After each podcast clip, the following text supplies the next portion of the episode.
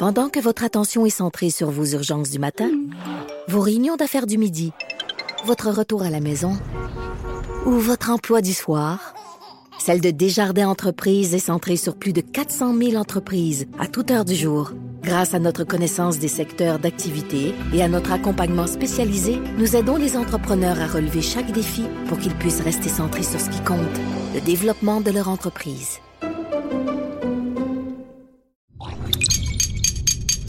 Cube Radio.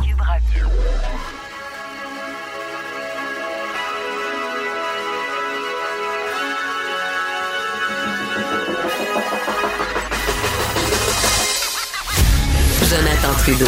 Joe, Trudeau et Maude Boutet. Franchement dit. Cube Radio. Bon mercredi, aujourd'hui on est le 8 avril 2020. Mon nom est Jonathan Trudeau. Bienvenue à Cube Radio. Bienvenue dans Franchement dit, en compagnie de Maude Boutet, ma fidèle acolyte. Salut Maude. Salut. Euh, écoute, j'ai deux, deux- plus plein de choses que je veux te dire euh, dans, dans- d'entrée de jeu. Oui, Euh, premièrement, euh, quand je dis la date 8 avril, ça, là, depuis deux jours, je pense à en avril, ne te décourage pas d'un fil. Oui. Est-ce que c'est pour toi, là, quand le premier se dit en avril, ne te décourage pas d'un fil, c'était pouce en haut ou pouce en bas? C'était ça en haut. Pouce en haut, t'as aimé ça? Ouais, moi je suis fan de Avoue mauvais temps de mots, normal, tu l'aurais trouvé quétaine, mais là, tu sais, on, on, on Non, je- trouve bon, non, non, non, moi je suis fan de mauvais jeux de mots. Je suis la première à en faire. Je fais les plus plates. Là. Fait que quand il y a personne qui rit, je trouve ça plate. Fait que moi, je je suis là pour François Legault. Je vais rire. Je vais être là, je le supporte. Tu sais que j'ai semé la commotion au cabinet du premier ministre. hein? Pourquoi? Qu'est-ce que tu as fait? Je sais pas si t'as vu ce que j'ai fait sur Twitter euh, dans l'après-midi avant hier. J'avais jamais fait un sondage fait? Twitter. Ouais? Et euh, je me suis posé la question, puis tu sais, c'était vraiment pour les initiés, on s'entend, là, pour ceux qui connaissent la politique ou qui connaissent les, les, les gens qui gravitent autour du premier ministre. Ouais. Et euh, j'ai fait un sondage à savoir, selon vous, euh, la phrase, le jeu de mots en avril, on se décourage pas d'un fil, qui peut réclamer la, la paternité de cette phrase-là? Est-ce que c'est François Legault? Non. Est-ce que c'est Martin Koskinen, son chef de cabinet, fidèle conseiller? OK. Est-ce que c'est Stéphane Gobeil, euh, qui est un des conseillers principaux, l'ancien rédacteur pour Pauline Marois, etc.? C'est lui qui écrit pas mal tous les discours de François Legault. OK. Ou est-ce que c'est Manuel Dionne, qui est le directeur euh, des relations avec les médias? J'aurais pu en mettre d'autres, mais malheureusement, j'ai découvert que tu peux juste mettre quatre choix. Ah, poche. Et là, à ma grande surprise, puis j'ai juste mis trois heures. Tu choisis le temps que le sondage dure. Là, je voulais, je voulais pas faire euh, deux, deux jours de, de- de sondage là-dessus. J'ai juste mis trois heures, puis il y a quand même 170 personnes qui ont voté. OK. Oui. Et euh, dans une majorité, pas écrasante, là, mais de, je pense, 56% les gens euh, pensaient que c'est François Legault lui-même qui, euh, qui avait eu cette idée-là. Non. Et euh, l'autre C'est proportion, c'était vraiment, c'était- il pensait que c'était Stéphane Gobeil, qui est son rédacteur. Une, une- une certaine tranche, frange pensait que c'était Martin Koskinen. Et à peu près 2 ont pensé que c'est Emmanuel Dionne, le directeur des communications. Et c'est Et là, moi, je m'étais engagé à essayer de trouver la réponse. Ouais. Et sais-tu quoi? Ils ont, ils ont pas aimé ça. Ils ont pas aimé ça, puis j'ai pas insisté garder- parce que je les Ah. comprends, parce qu'ils veulent garder la magie, tu sais. Ben oui, ben c'est comme la fée des dents. Tu veux garder la magie. Elle existe, la fée des dents. Elle est un service essentiel. Elle est toute là. Le Père Noël aussi. Mais, mais c'est pas vrai que le premier ministre, c'est lui qui pense à tout ça, là. les jeux de mots, Non. les phrases chocs. Les... Non. Heureusement, il- heureusement que c'est pas lui qui fait juste ça. Là. Je, je m'attends à ce qu'il pense plus de temps à réfléchir Oui. à, à de plus grandes questions qu'à dire comment au niveau des communications je peux trouver une phrase Pas un choc. humoriste, là. Donc, tu sais, on m'a dit, écoute, on aimerait ça garder, on veut pas embarquer là-dedans. J'ai pas insisté. Moi, si j'avais un petit deux à gager, je te dirais que c'est Stéphane Gobin, là. OK. Tu sais, pour bien connaître le, le personnage, d'après moi, ça vient de lui. Euh, et je sais que Manuel a trouvé qu'il s'était fait humilier dans ce sondage-là en ayant seulement 2 euh, des voix. C'est vrai que c'est chiant un peu. Hey, mais je te dis ça, mais ah, je sais qu'il a pris ça avec un grain de sel en, en riant. C'est parce qu'on a échangé, euh, lui et moi. Mais euh, bref, voilà, j'avais fait ma petite enquête sur, euh, sur en avril. On se décourage pas d'un fil. Je parlais avec Anaïs ce matin, puis on, on parlait justement de, de tout ce qui se dit en point de presse, des codes d'écoute qui sont, qui sont incroyables. là. je veux dire, Ben tout oui. réseau confondu, on est dans le 2 millions et plus, puis c'est, Oui. c'est capoté, c'est le bon mot. Euh, puis avec Anaïs, on se disait, l'effort de communication, là, pour vrai, l'équipe de communication de François Legault présentement, c'est fort ce qui se passe. Puis Mhm. ça va mériter analyse, là, même une couple d'années après, je suis sûre qu'il va y avoir quelque chose pour analyser comment tout ça s'est, tout, tout ça s'est déroulé Absolument. comment Absolument. tout ça a été ficelé, les, les bons moments qui sont gardés, le sympathique, mais aussi les moments où c'est plus crunchy, puis où il y a des mauvaises nouvelles à annoncer, où il y a des resserrements de confinement, par exemple. Mais tu sais, toutes les petites affaires, comme la Comme hier, moi, j'ai trouvé ça très drôle quand François Legault a dit idéalement, euh, en ce La moment, monogamie. juste un conjoint ou juste un- une conjointe. Eh oui. J'ai trouvé ça euh, très, très drôle. Mais c'est vrai, puis on doit leur lever euh, notre chapeau. Puis moi, je le fais régulièrement quand je leur parle. Tu sais, normalement, j'ai une relation euh, objective avec la plupart de, de ces gens-là, mais je finis toujours mes conversations par « Hey, lâchez pas ». Ouais. Sais, lâchez pas. Pour avoir déjà travaillé au gouvernement, pas gérer une crise comme celle-là parce que c'est sans précédent. Mm-hmm. Pour avoir été au cabinet du premier ministre, je sais à quel point c'est pas évident. Puis tu sais, hier, je regardais comment c'est organisé le fameux euh, briefing technique auquel moi j'assistais en tant que membre de la tribune de la presse avant qu'ils fassent finalement euh, la conférence de presse euh, publique, ce qu'ils ont décidé de faire. Là, on, on se posait la question. Ouais. Et je voyais dans des, dessa- dans des échanges de messages, j'avais des, des collègues euh, journalistes qui aussi sont, tu sais, sont sous pression. Là, je leur, je leur enlève rien, mais tu sais, qui trouvaient que bon, euh, c'est un peu broche à balle. Là, tu sais, finalement, on a eu un briefing technique à telle heure. Là, il va te savoir ci, il va te savoir ça. Puis là, je me dis, mais en même temps, là, faut avoir été à l'intérieur un petit peu de, de cette bulle-là pour savoir à quel point à tous les jours ils ont des centaines de décisions autant au niveau de la gouvernance qu'au niveau de la communication publique, à prendre. C'est pas une science exacte. Ce n'est pas une science exacte, la communication. Il y a des principes, il y a l'instinct, il y a l'expérience, mais c'est pas une science exacte. Ce qui marche une fois marchera pas l'autre fois.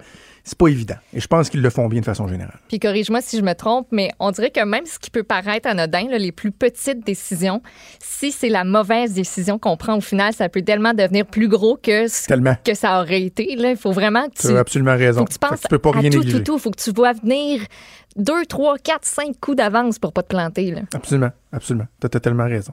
Euh, rapidement, parce que on, on, euh, il nous reste trois minutes là, avant d'aller à la pause, on est un peu pressé. Si euh, vous, vous cherchiez un réconfort hier, j'espère que vous êtes sortis dehors avant la super lune. C'était un jour de super lune. Moi, j'ai été photo. voir ça à 9 heures. J'ai réveillé les enfants. OK. Ça faisait du bien. C'est comme si ça démontrait que la nature est- est- était belle, que la Terre continue de tourner. La super lune, là, écoute, fallait quasiment que tu mettes des lunettes de soleil pour la regarder tellement qu'elle était claire. OK. C'était cool. de toutes les beautés. Ça faisait du bien à voir ça, prendre de l'air, regarder ça. Ça m'a, ça m'a aidé à dans une belle zone d'être zen avant de me coucher. Euh, hier soir, j'espère que vous avez Moi, fait le euh, de même parce que sinon, c'est le rosé. Hey, la, première bouteille de rosé de la saison, je suis allée faire mon tour à la SAQ parce que ça faisait longtemps, en même temps d'aller à l'épicerie et tout ça. Je suis comme événement traumatique, épicerie, tant qu'il y avait Ah ouais, un événement traumatique, on va en vivre un deuxième, on va se consoler. Ouais. Euh, allée à la SAQ, puis là, j'ai vu les bouteilles de rosé, j'ai comme, oh, on me semble que. Me, me semble qu'il fait beau. OK, me semble OK. que Alors, ça rosé égale printemps. Sautons dans le Ah vif oui. du sujet. Il nous reste deux minutes. Qu'est-ce qu'il y a de pas correct à dire que c'est au printemps? On reconnaît que euh, euh, les, les- les femmes sont belles? Non, c'était plus le commentaire, c'est comme, les filles sortent leur petite jupe. Ben, ben oui, les Hey, filles. mais justement, hey, j'ai pas dit ça comme ça. Et Richard non plus. Personne qui a dit ça, là. Je sais, mais peu importe comment vous le dites, les gars, c'est sûr, ça finit de même. C'est sûr, ça sonne de même. Ça peut pas sonner autrement. Non, non, Nous non, autres, puis on a besoin pas- de toi. Mais on se dit pas. Non, justement Hey, pour- Les gars, ils sortent leur petit t-shirt serré, puis ils vont Ben oui, faire pensez bronzer, pareil. puis ils vont faire la tournée de bédaine. Ah non, mais, je- non, mais c'est ça, non, mais aide-moi donc. Aide-moi donc à ce que automatiquement Oui. on fasse pas ce, ce, Ben, ce, ce lien-là. qu'on on peut dire, hey, moi, le- au printemps, là, puis en été, là, ma blonde, là, elle, elle va me dire, euh, bon, check la fille là-bas, là. Tu vas la trouver jolie, je sais. Parce qu'elle sait que j'ai le droit de juste trouver une fille jolie, puis ça veut pas dire que je vais la tromper, ça veut pas dire que j'ai de la bave qui me coule sur le bord de la bouche. Non, non. C'est juste que je suis un gars, je trouve, je- je- j'apprécie la jante féminine, et voir une, une belle fille, c'est pas quelque chose que je fais comme, ah, pas encore. Je- Pas encore une autre table. ah, si bon, alors, je vais avoir une belle fille, maudit. Mais, c'est juste mais ça. je là. comprends. J'ai vu ma petite jupe, fleu- ma jupe fleurie que je me suis achetée là, euh, dernièrement parce que hein, moi, acheter local, j'ai pris ça au, au mot. Là, comme, ça y a été. Une chance que je suis revenue travailler lundi parce que la carte de crédit, euh, Oh. ça y va par là. Ben, Oh, sais, J'ai un emploi, il faut que je fasse rouler. tu sais, je- Ça, ça fait du oui, une fallait que tu du sais, ça béni poulet près- pour ta fête, puis euh, ben oui, ouais, puis un donc. casse-tête. Écoute, les choses brassent, les choses brassent. non, mais c'est vrai que, que l'été, les filles, on, on met des beaux petits imprimés, puis tu sais, on se garde sur la petite camisole, puis sur les, les beaux petits outfits. C'est bien plus fun que, que, que les grosses laines l'hiver. Ouais. Tu sais, Ça, ça, ça a des charmes différents, mais pour moi, là, le printemps, c'est on sort le rosé, on s'en va au soleil. Puis même s'il faut que j'ai une couverte, trois couvertes, quatre couvertes, mon manteau, une tuque, m'en sac, fais. m'a le faire. C'est bon. Hey, Maud, ce qu'on va faire, on va aller tout de suite à la pause, puis je voulais revenir aussi sur, euh, sur euh, ma, ma chronique, là, sur l'appel qu'on doit lancer à tous, l'importance de ne de, de pas lâcher, de comprendre pourquoi on fait ce qu'on est en train de faire là et que ça vaut la peine. Et euh, on aura l'occasion de le faire après notre, notre prochain invité parce qu'il est un peu serré dans le temps. Le docteur Carl Vince, euh, qui est microbiologiste, qu'on entend euh, à toutes, sur toutes les tribunes, il- euh, il s'est rendu disponible pour nous parler pendant quelques minutes. Au retour, la pause, on va faire ça, bougez pas.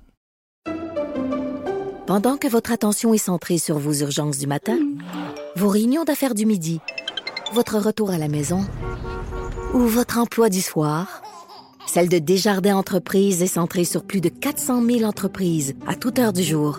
Grâce à notre connaissance des secteurs d'activité et à notre accompagnement spécialisé, nous aidons les entrepreneurs à relever chaque défi pour qu'ils puissent rester centrés sur ce qui compte, le développement de leur entreprise.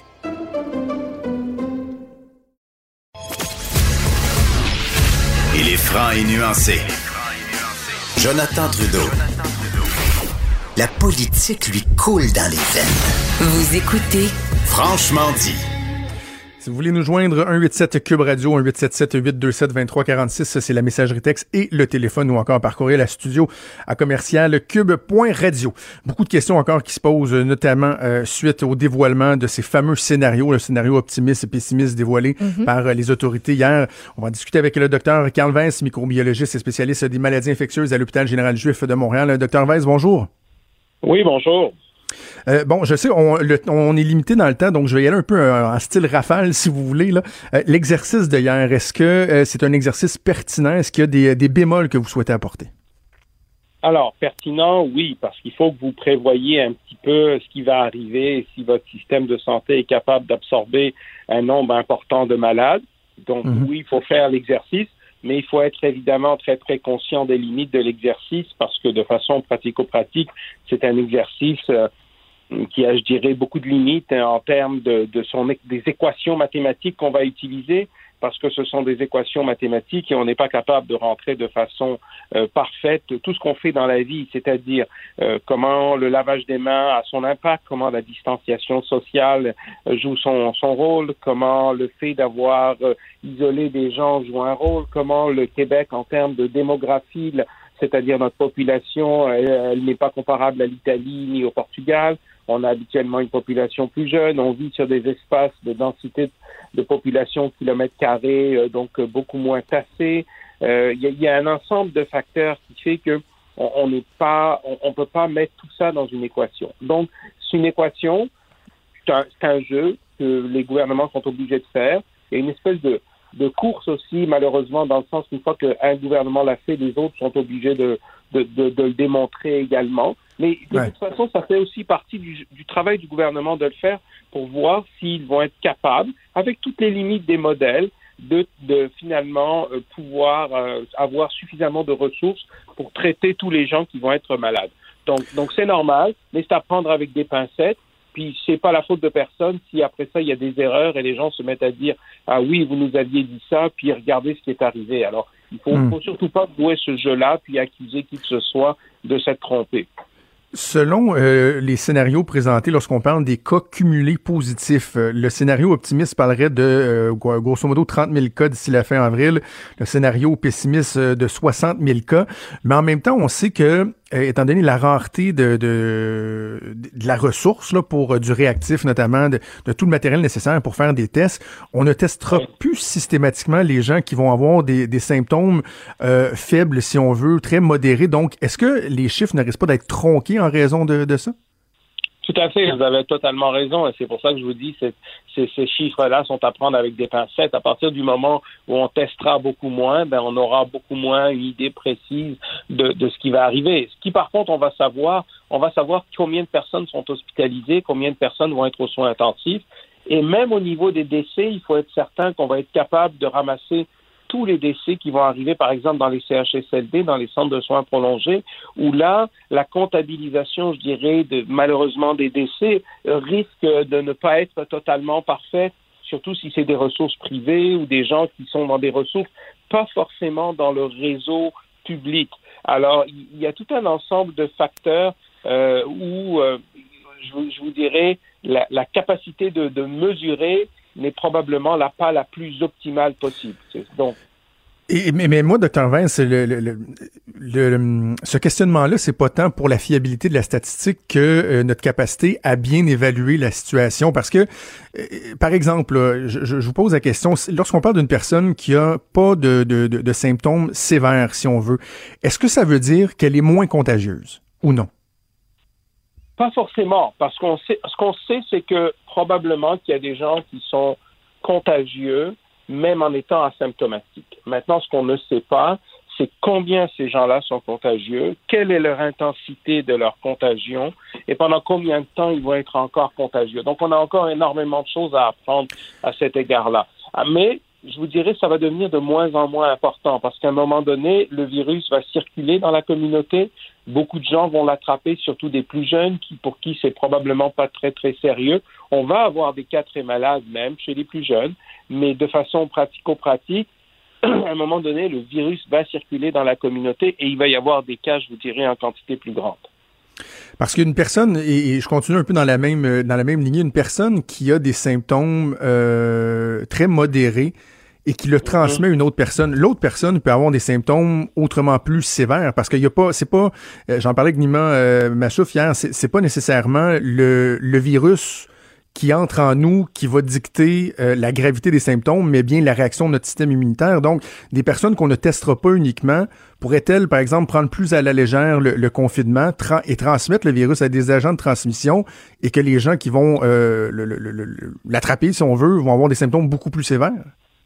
Ben, en réalité, vous savez, c'est toujours un équilibre entre euh, vos symptômes, mais surtout entre le virus et votre système immunitaire. C'est-à-dire que il y avait raison sur certains aspects, dans le sens que c'est pas tout le monde qui va réagir de la même façon au virus. Il y a des gens qui vont réagir de façon extrêmement importante et qui vont être très malades, d'autres beaucoup moins.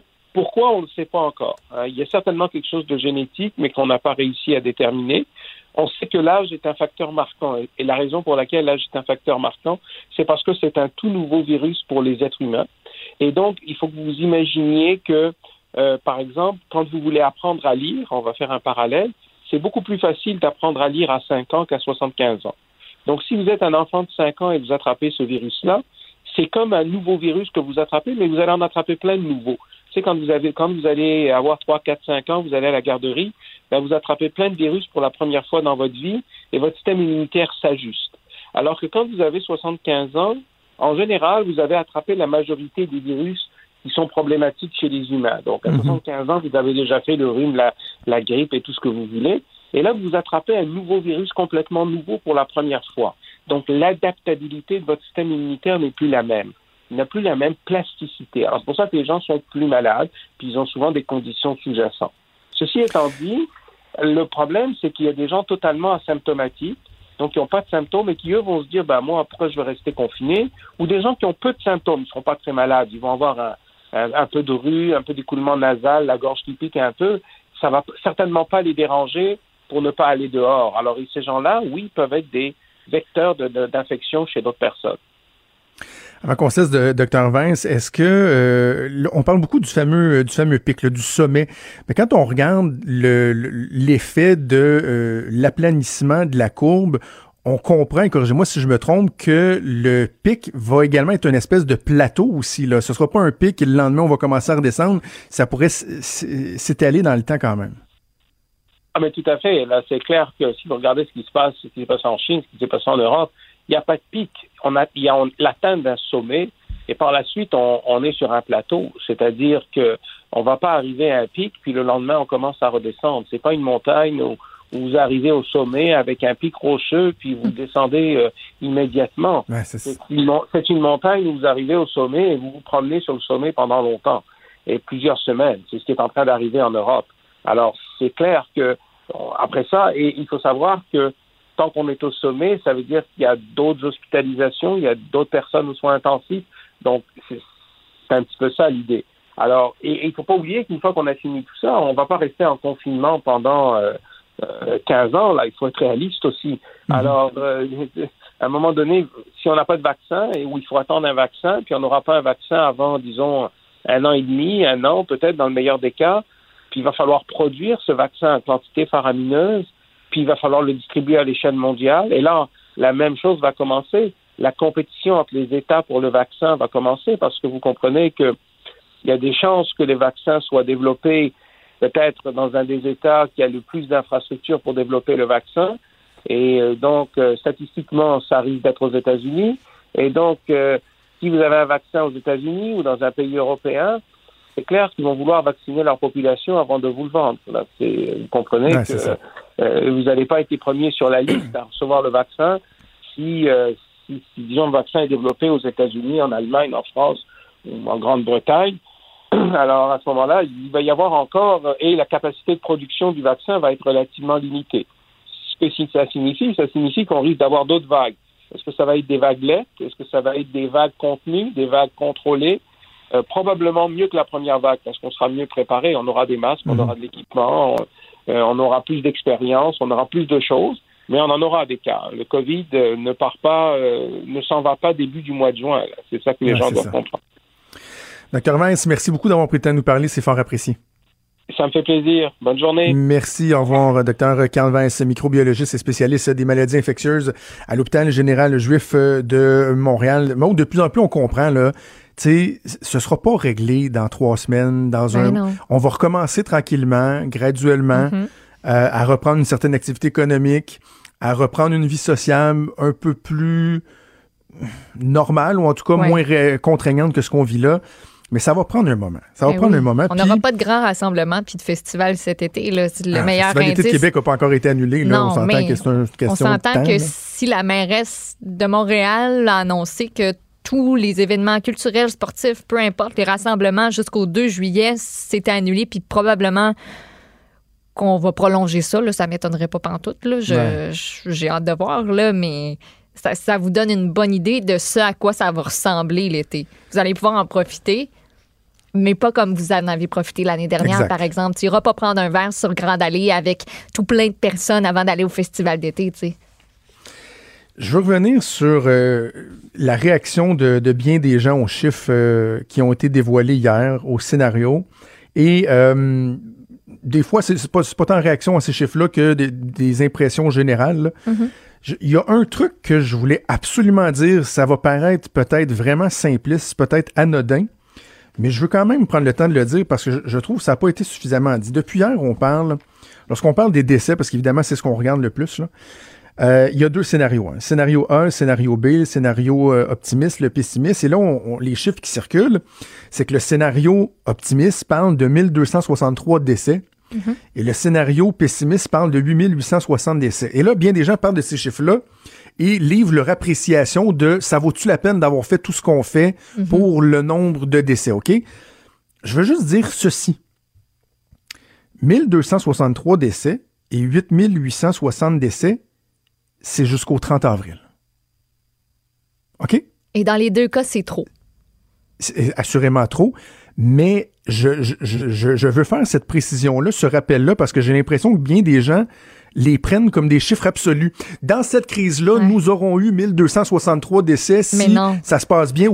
C'est jusqu'au 30 hum. avril. C'est jusqu'aux trois prochaines semaines. OK?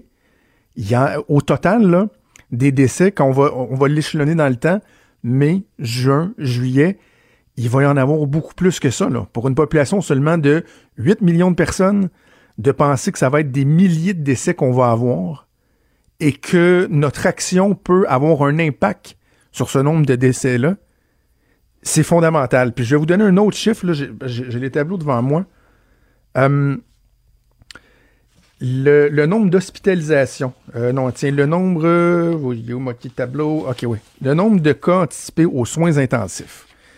Ça, c'est les gens qui sont non seulement hospitalisés, mais qui ont une situation qui est grave, qui va nécessiter, par exemple, les fameux respirateurs, etc. Mhm. Le cas optimiste euh, parlerait d'un pic, le fameux pic, le sommet, à 468 cas, qui serait euh, aux soins intensifs en même temps, autour de la période du 21-22 avril. Alors que le scénario pessimiste parlerait d'un pic à 1009 cas d'hospitalisation aux soins intensifs. Et ça, ça, ça, se trouverait à arriver un peu plus tôt ce pic-là, donc autour du 15-16-17 avril, si c'était le scénario qui se matérialisait. Juste vous dire que pour l'instant, le nombre de lits qu'on a disponibles aux soins intensifs, c'est 633. Donc, à quelque part entre le scénario optimiste Et le scénario pessimiste, il y a un bris dans notre capacité à traiter tous ces gens-là de manière adéquate.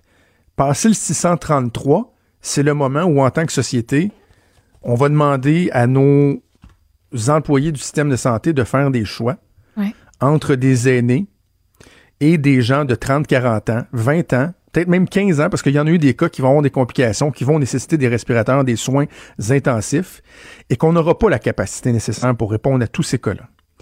Donc, ce que, euh, euh, j'en glissais un mot avec Richard tantôt, ce que j'ai tenté de faire dans ma chronique et, et le l'appel que je tente de lancer, puis que j'espère que le plus de monde vont, vont faire, c'est de dire, s'il vous plaît, ne, ne tombez pas dans, j'ai appelé ça le sophisme, là, je sais que c'est un peu violent comme, comme, comme terme, mais dans la simplification à outrance.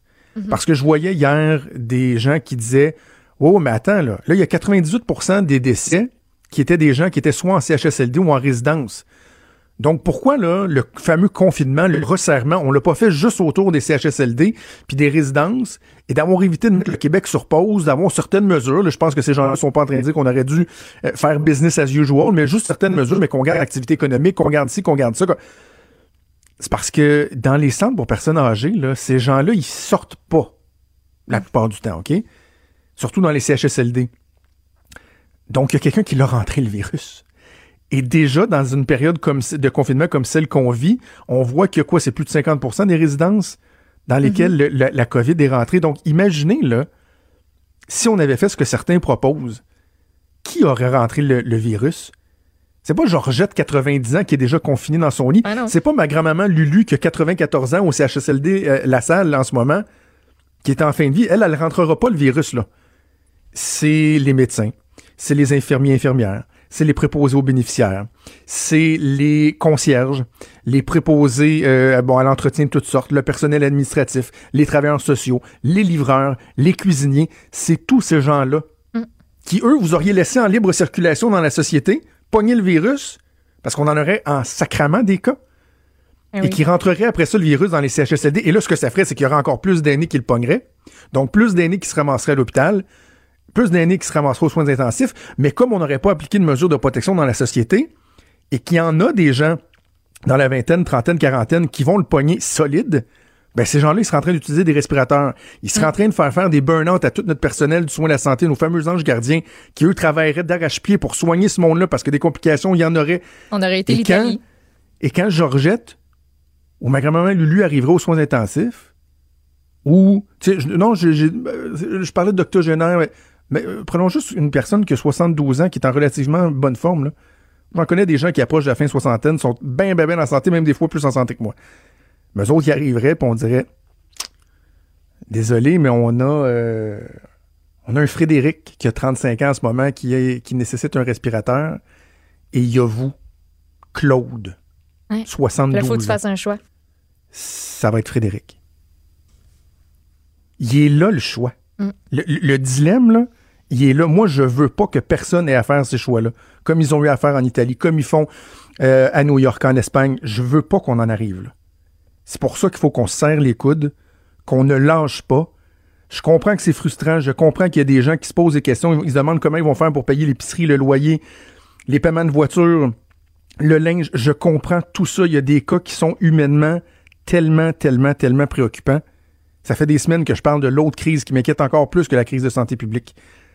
Mais on on n'a pas le choix. Collectivement, là, si on, on considère que la vie d'un aîné a la même valeur que votre vie, que ma vie, c'est ce qu'il faut faire. Ouais. Puis à tous ceux là, qui font qui, qui prennent encore l'argument de dire ah, c'est une grippe. La grippe, là, ça fait tant de décès par année, puis euh, on ne pas avec ça. Hey, arrêtez, on n'est plus là, là. Si c'était juste une grippe, là, vous seriez pas confiné chez vous. On serait pas en train de faire des projections pour dire que peut-être d'ici le 30 avril, on aurait plus de 8000 décès. Excuse, la grippe, ça fait pas 8000 décès en un mois. Même pas un mois. Fait que juste arrêtez, là, on est tellement plus rendu là. Si c'est l'argument qui vous vous fait rationaliser la chose, ben c'est tellement pas la bonne affaire, là. Arrêtez. La grippe, Maude, a jamais envoyé un président, euh, un premier ministre du Royaume-Uni de 55 ans aux soins intensifs. Non. Ça, ça arrive pas. L'influenza ne fait pas ça. Et je vais, je vais boucler la boucle en vous disant ce que je disais en début d'intervention. là. Gardez en tête que le 1263 décès, le scénario optimiste, ou que le 8860 décès, scénario pessimiste, c'est pas pour la durée de la crise, c'est pour les trois prochaines semaines. On va essayer de garder ça en tête, de demeurer rationnel, de serrer les coudes et de faire le nécessaire. Alors voilà, on va faire une pause. Au retour, on revient avec une histoire qui a euh, défrayé la manchette hein, sur euh, cet incident au Walmart. Euh, l'agent de sécurité là, qui avait été frappé, traîné sur une longue distance. Mm-hmm. D'importants développements dans ce dossier-là qui sont survenus au cours des dernières heures, mais même des toutes dernières minutes. On va en parler avec un des témoins oculaires de la scène. Bougez pas, on fait une pause et on vient. Pendant que votre attention est centrée sur vos urgences du matin, vos réunions d'affaires du midi, votre retour à la maison ou votre emploi du soir, celle de Desjardins Entreprises est centrée sur plus de 400 000 entreprises à toute heure du jour. Grâce à notre connaissance des secteurs d'activité et à notre accompagnement spécialisé, nous aidons les entrepreneurs à relever chaque défi pour qu'ils puissent rester centrés sur ce qui compte, le développement de leur entreprise.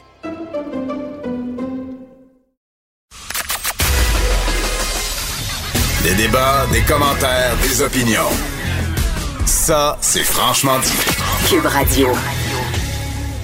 Maud, on a tous été euh, frappés, même scandalisés par ce qui s'est passé euh, samedi dernier euh, au Walmart des Galeries 4 saisons à Sherbrooke, alors que Philippe Jean, agent de sécurité de 35 ans, père de cinq enfants, a été frappé par une voiture conduite par Nassim Koudar, qui était le suspect dans cette affaire-là, mm-hmm. traîné sur plusieurs mètres. Bref, depuis ce temps-là, sa vie est en danger. On craint pour sa vie.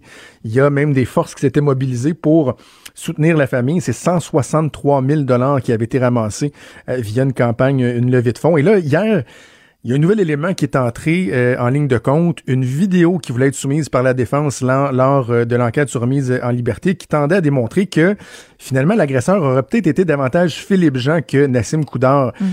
ça soulevait toutes sortes de questions. Et là, au cours des toutes dernières minutes, il y a eu un nouveau développement majeur dans cette histoire, le monde. Ben justement, à cause de cette vidéo de l'événement-là qui amène une nouvelle version des faits, donc dans une histoire, tu as toujours la version de l'un, la version de l'autre. Et ça, ça amène un nouveau regard sur l'événement. Nassim Koudar, euh, donc, a été remis en liberté sous condition ce matin en attendant la suite des procédures judiciaires. Euh, donc, c'est un développement là, quand même euh, assez majeur euh, de ce côté-là qui s'est passé au palais de justice. Donc, il est remis en liberté, mais on parle pas d'une fin des, procédures. Non, non, non, c'est ça. C'est en attendant la suite des procédures, il y a des conditions aussi à respecter. Là. Exact. On va aller discuter de, cet incident-là et des rebondissements avec Pascal Plamondon. Peut-être que le nom vous dit quelque chose. Pascal est un, euh, athlète olympique, un ancien athlète olympique euh, en haltérophilie, euh, notamment participé aux Jeux olympiques de Rio en 2016. Il a été témoin de la scène et a joué un rôle important lors de cet incident-là. On va aller le rejoindre en ligne. Bonjour Pascal. Bonjour. Euh, dites-moi si on se rapporte donc euh, à samedi dernier, euh, au meilleur de votre souvenir, comment, de, votre perspective, de votre point de vue, comment ça s'est passé? Qu'est-ce que vous avez vu? Ben, moi, j'étais à partir de la rue vu qu'on nettoie les trottoirs pour la ville de Sherbrooke. Qu'est-ce que j'ai vu? Moi, j'ai pas vu le début de, le, voyons, qu'est-ce qui s'est passé mm-hmm. depuis le, départ. le, moment où je t'ai rendu, c'est Qu'est-ce que je voyais, c'était Philippe qui marchait vers le véhicule à Nassim, puis Nassim reculait. après, Philippe il était retourné à son véhicule à lui. Lorsque Nassim il a remis en marche avant, Philippe il a ressorti son véhicule, puis il est marché rapidement pour se mettre devant le véhicule à Nassim. Puis Nassim, il a pas, euh, le véhicule n'a pas arrêté. Philippe il a sauté sur le hood pour pas passer sûrement en dessous du véhicule. C'est à ce moment-là qu'il s'est mis à donner des coups de poing sur euh, le hood du véhicule. Puis c'est là que Nassim a accéléré rapidement. Moi, c'est la partie que j'ai vue. Puis c'est à ce moment-là qu'après, je suis parti avec le Bobcat. Euh, c'est ça, parce que vous, vous étiez au volant de, ces espèces de, petits tracteurs-là pour euh, nettoyer les, trottoirs. Et là, vous avez carrément tenté de, de, barrer le chemin euh, au suspect. Oui, c'est ça. Mais la sortie sortait sur ma rue où que je nettoyais. Quand j'ai vu que Nassim a accéléré avec Philippe qui était sur la voiture, puis que Philippe est tombé sur le sol, c'est là que j'ai lâché qu'est-ce que je faisais suis parti pour essayer de bloquer euh, la sortie, mais j'ai pas été assez rapide. Mais c'est ça qui m'a permis de réussir à prendre le numéro de plaque du véhicule. Ensuite, vous êtes intervenu, Pascal, euh, auprès, euh, auprès du blessé, parce que vous avez une formation très, très, très pertinente pour, pour justement apporter des premiers soins à des gens blessés. Ben, moi, j'ai fait mon, mon DEP en incendie de mon deck à l'IPIC et à Montmorency. C'est sûr, j'ai un certain bagage au niveau des premiers soins Puis c'est quand que je suis réussi à prendre le numéro de plaque, je suis parti tout de suite aller immobiliser la tête de, de Philippe. Puis l'autre, l'autre témoin m'a aidé à le mettre en position intérieure de sécurité pour le bouger en bloc parce qu'il y avait beaucoup de saignements au niveau de sa bouche. Il était inconscient à ce moment-là, Philippe Jean? Oui, il était inconscient. Il avait une respiration saccadée, mais il était inconscient. Est-ce que, euh, Pascal, dans votre tête, le, le, narratif qui a beaucoup circulé au cours, euh, au cours des premiers jours à l'effet que c'était vraiment un, geste délibéré de la part de, Nassim Koudar et que euh, Philippe Jean était vraiment une, victime sans défense dans cette histoire-là, est-ce que c'était clair dans votre tête ou à la lumière de ce que vous aviez vu, il y, avait certaines interrogations, certains bémols déjà? Non, moi, je n'ai pas vraiment pensé à ça. Quand j'ai vu l'acte, je n'ai pas pensé si c'était un agresseur ou pas. J'ai intervenu, même si ça aurait été quand même, si c'était l'agresseur ou pas, j'aurais intervenu quand même. J'aurais fait les mêmes procédures que j'ai faites. Ben oui. Et, euh, tu, tu penses pas vraiment, ah, c'est un agresseur, fait que tu vas continuer ton chemin, des choses de même, mais le, début de l'histoire, je le savais pas. Puis même si je l'aurais su, j'aurais intervenu de la même façon que j'ai Ah non, ça on comprend. Non, non, ça on comprend, mais J'imagine que dans, les heures qui ont suivi l'incident, euh, comme vous étiez un des, rares témoins de la police, euh, vous avez demandé votre version des faits, j'imagine? Exactement. J'ai donné ma déclaration politique. OK. Et là, vous avez accueilli ça comment euh, hier, ce, nouveau développement-là, à l'effet qu'il y, a une vidéo qui tend euh, à apporter certaines nuances. Certains vont dire que ça, tend à disculper totalement Nassim Koudar. Évidemment, l'enquête euh, l'enquête va suivre son cours, mais avez-vous été surpris de savoir que dans une vidéo, ça tendait à démontrer que tout n'était pas aussi clair? Bien sûr, la vidéo, on peut pas vraiment se prononcer exactement. Moi, j'ai pas vu la vidéo je peux pas me prononcer vraiment sur euh, les faits exacts de ce qui s'est passé, de ce que j'ai pas vu moi-même. Mais euh, c'est sûr, ça, ça l'excuse pas les gestes de Nassim, mais fait quand même. Là. Il aurait pu arrêter, il y aurait eu plusieurs options qui auraient pu s'offrir à lui de, de repartir de reculons, sortir, il y a d'autres sorties. C'est, dur à expliquer. On peut pas vraiment se prononcer, euh, de dire de Nassim. C'est sûr, c'est malheureux qu'est-ce qui s'est passé. C'est peut-être pas ça qu'il voulait faire non plus à Philippe, mais ça s'est passé comme ça. On peut pas changer vraiment le, cours de l'histoire. Est-ce que les policiers vous ont recontacté au cours des dernières heures? Euh, pas des dernières heures, non. OK, donc depuis qu'il y a eu cette euh, vidéo-là qui a été soumise. Pardon? Euh, il y a eu la première déclaration. Peut-être avec la prochaine vidéo, va avoir autre, d'autres détails à aller apporter un peu plus de s'il y a des affaires éclairées sur ma déclaration que j'ai portée. Mais en ce moment, on attend les procédures judiciaires. OK.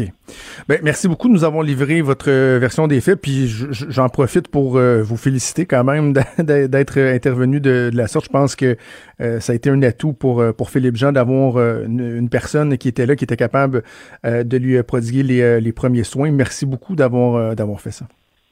Ça fait plaisir. Merci donc Pascal Plamondon qui est intervenu sur, sur la scène. Ça doit pas être ça doit pas être évident premièrement juste au point de vue humain, peu importe la responsabilité mm-hmm. de qui ou euh, de quoi ou juste d'intervenir dans un cas comme celui-là, ça prend un sang-froid. D'ailleurs, euh, Pascal Plamondon, je voulais pas mélanger les affaires, mais Pascal Plamondon est, est également intervenu euh, dans le cas de la tragédie de lac mégantic. Il a été un des premiers sur place, a aidé à retrouver des victimes et tout ça. Euh, donc, ça prend quand même une carapace assez solide, là, des images pas toujours, pas toujours évidentes. Mais savoir quoi faire aussi. Tu sais, je comprends qu'il y avait aussi une formation, là, mais tu sais jamais comment tu vas réagir dans ces événements-là. Tu sais, on sait pas toi puis moi si on est-ce est qu'on aurait figé ou est-ce qu'on aurait été porté à, à, aller vers cette personne-là, à aider en mm. sachant pas trop quoi faire? Fait que, il y a cette capacité-là aussi que, que, lui avait, puis qui, je pense, a beaucoup aidé pour cet homme-là, qui était dans un, état critique, peu importe ce qui s'est passé. Absolument. J'ai bien hâte de voir, là, euh, parce que, bon, Pascal Plamondon disait ça s'enlève pas le geste que, que Nassim Coudard a fait. Euh, en même temps, toute la notion de légitime défense, là, euh, ça se plaide. Là. Est-ce mm-hmm. que, par exemple, lorsque tu te sens euh, menacé, en danger, est-ce qu'on s'attend à ce que la rationalité de tes gestes soit totale et complète? On on réagit pas de la même façon lorsqu'on est en panique que lorsqu'on est à tête reposée. Puis que, donc, si l'autre narratif a l'effet que Philippe Jean se serait vraiment rué sur l'auto, c'est lui qui aurait sauté sur, sur le capot, qui se serait mis à donner des coups et à leur courir après, est-ce qu'ils peuvent s'être sentis suffisamment menacés pour ne pas se dire, ben écoute, je suis dans ma voiture, là, à la limite, euh, tu sais, qui fait sur le dash, là, c'est lui qui se couvre de ridicule, je vais attendre qu'il ait fini, puis je vais m'en aller. J'ai hâte de voir. Est-ce qu'il y avait. On, parle souvent de. C'est la mens rea, il me semble, le, principe latin de l'intention de commettre un crime. Est-ce que vraiment on sera capable de prouver qu'il y avait une intention de blesser, une intention de, ou sinon que Nassim Koudar a simplement voulu se sauver parce que l'agent de sécurité est en train de l'échapper puis il courait après? Parce qu'il y a des accusations qui sont graves, qui sont portées contre Nassim Koudar, puis lui, ça veut, veut pas, ça va changer sa vie à tout jamais. C'est peu, peu importe, on verra c'est quoi, c'est quoi l'issue au final, mais tu sais, c'est négligence criminelle causant des lésions corporelles, des voies de fait armées, voies de fait graves, délit de fuite. Euh, c'est un bon paquet d'accusations qui peut te valoir, je sais pas combien d'années en prison, parce que je suis pas spécialisée là-dedans, mais j'imagine que euh, tu ressors pas tout de suite et que tu as des conséquences très graves. Donc, peut-être qu'au final, ça va simplement alléger ces accusations-là. On va peut-être en voir disparaître. Euh, on va les modifier. Il y a tout cet impact-là aussi. Voilà. Alors, euh, on va quand même, évidemment, puis je pense que Pascal Plamondon faisait bien de souligner que peu importe, il serait intervenu, c'est correct qu'on une personne qui est en danger, une personne qui est blessée, on doit l'aider. Donc, évidemment, euh, euh, malgré les zones d'ombre, assurément, on garde une pensée pour, pour Philippe Jean, pour sa mm-hmm. famille, sa conjointe, ses cinq enfants, une période qui est assurément pas évidente. Puis pas évidente non plus pour Nassim Koudar et sa famille qui sont pris dans un, dans un tourbillon comme celui-là. Alors voilà, on va suivre ça au cours des prochaines semaines prochaines. On fait une pause, on revient, bougez pas. Pendant que votre attention est centrée sur vos urgences du matin, vos réunions d'affaires du midi, votre retour à la maison ou votre emploi du soir, celle de Desjardins Entreprises est centrée sur plus de 400 000 entreprises à toute heure du jour. Grâce à notre connaissance des secteurs d'activité et à notre accompagnement spécialisé, nous aidons les entrepreneurs à relever chaque défi pour qu'ils puissent rester centrés sur ce qui compte, le développement de leur entreprise.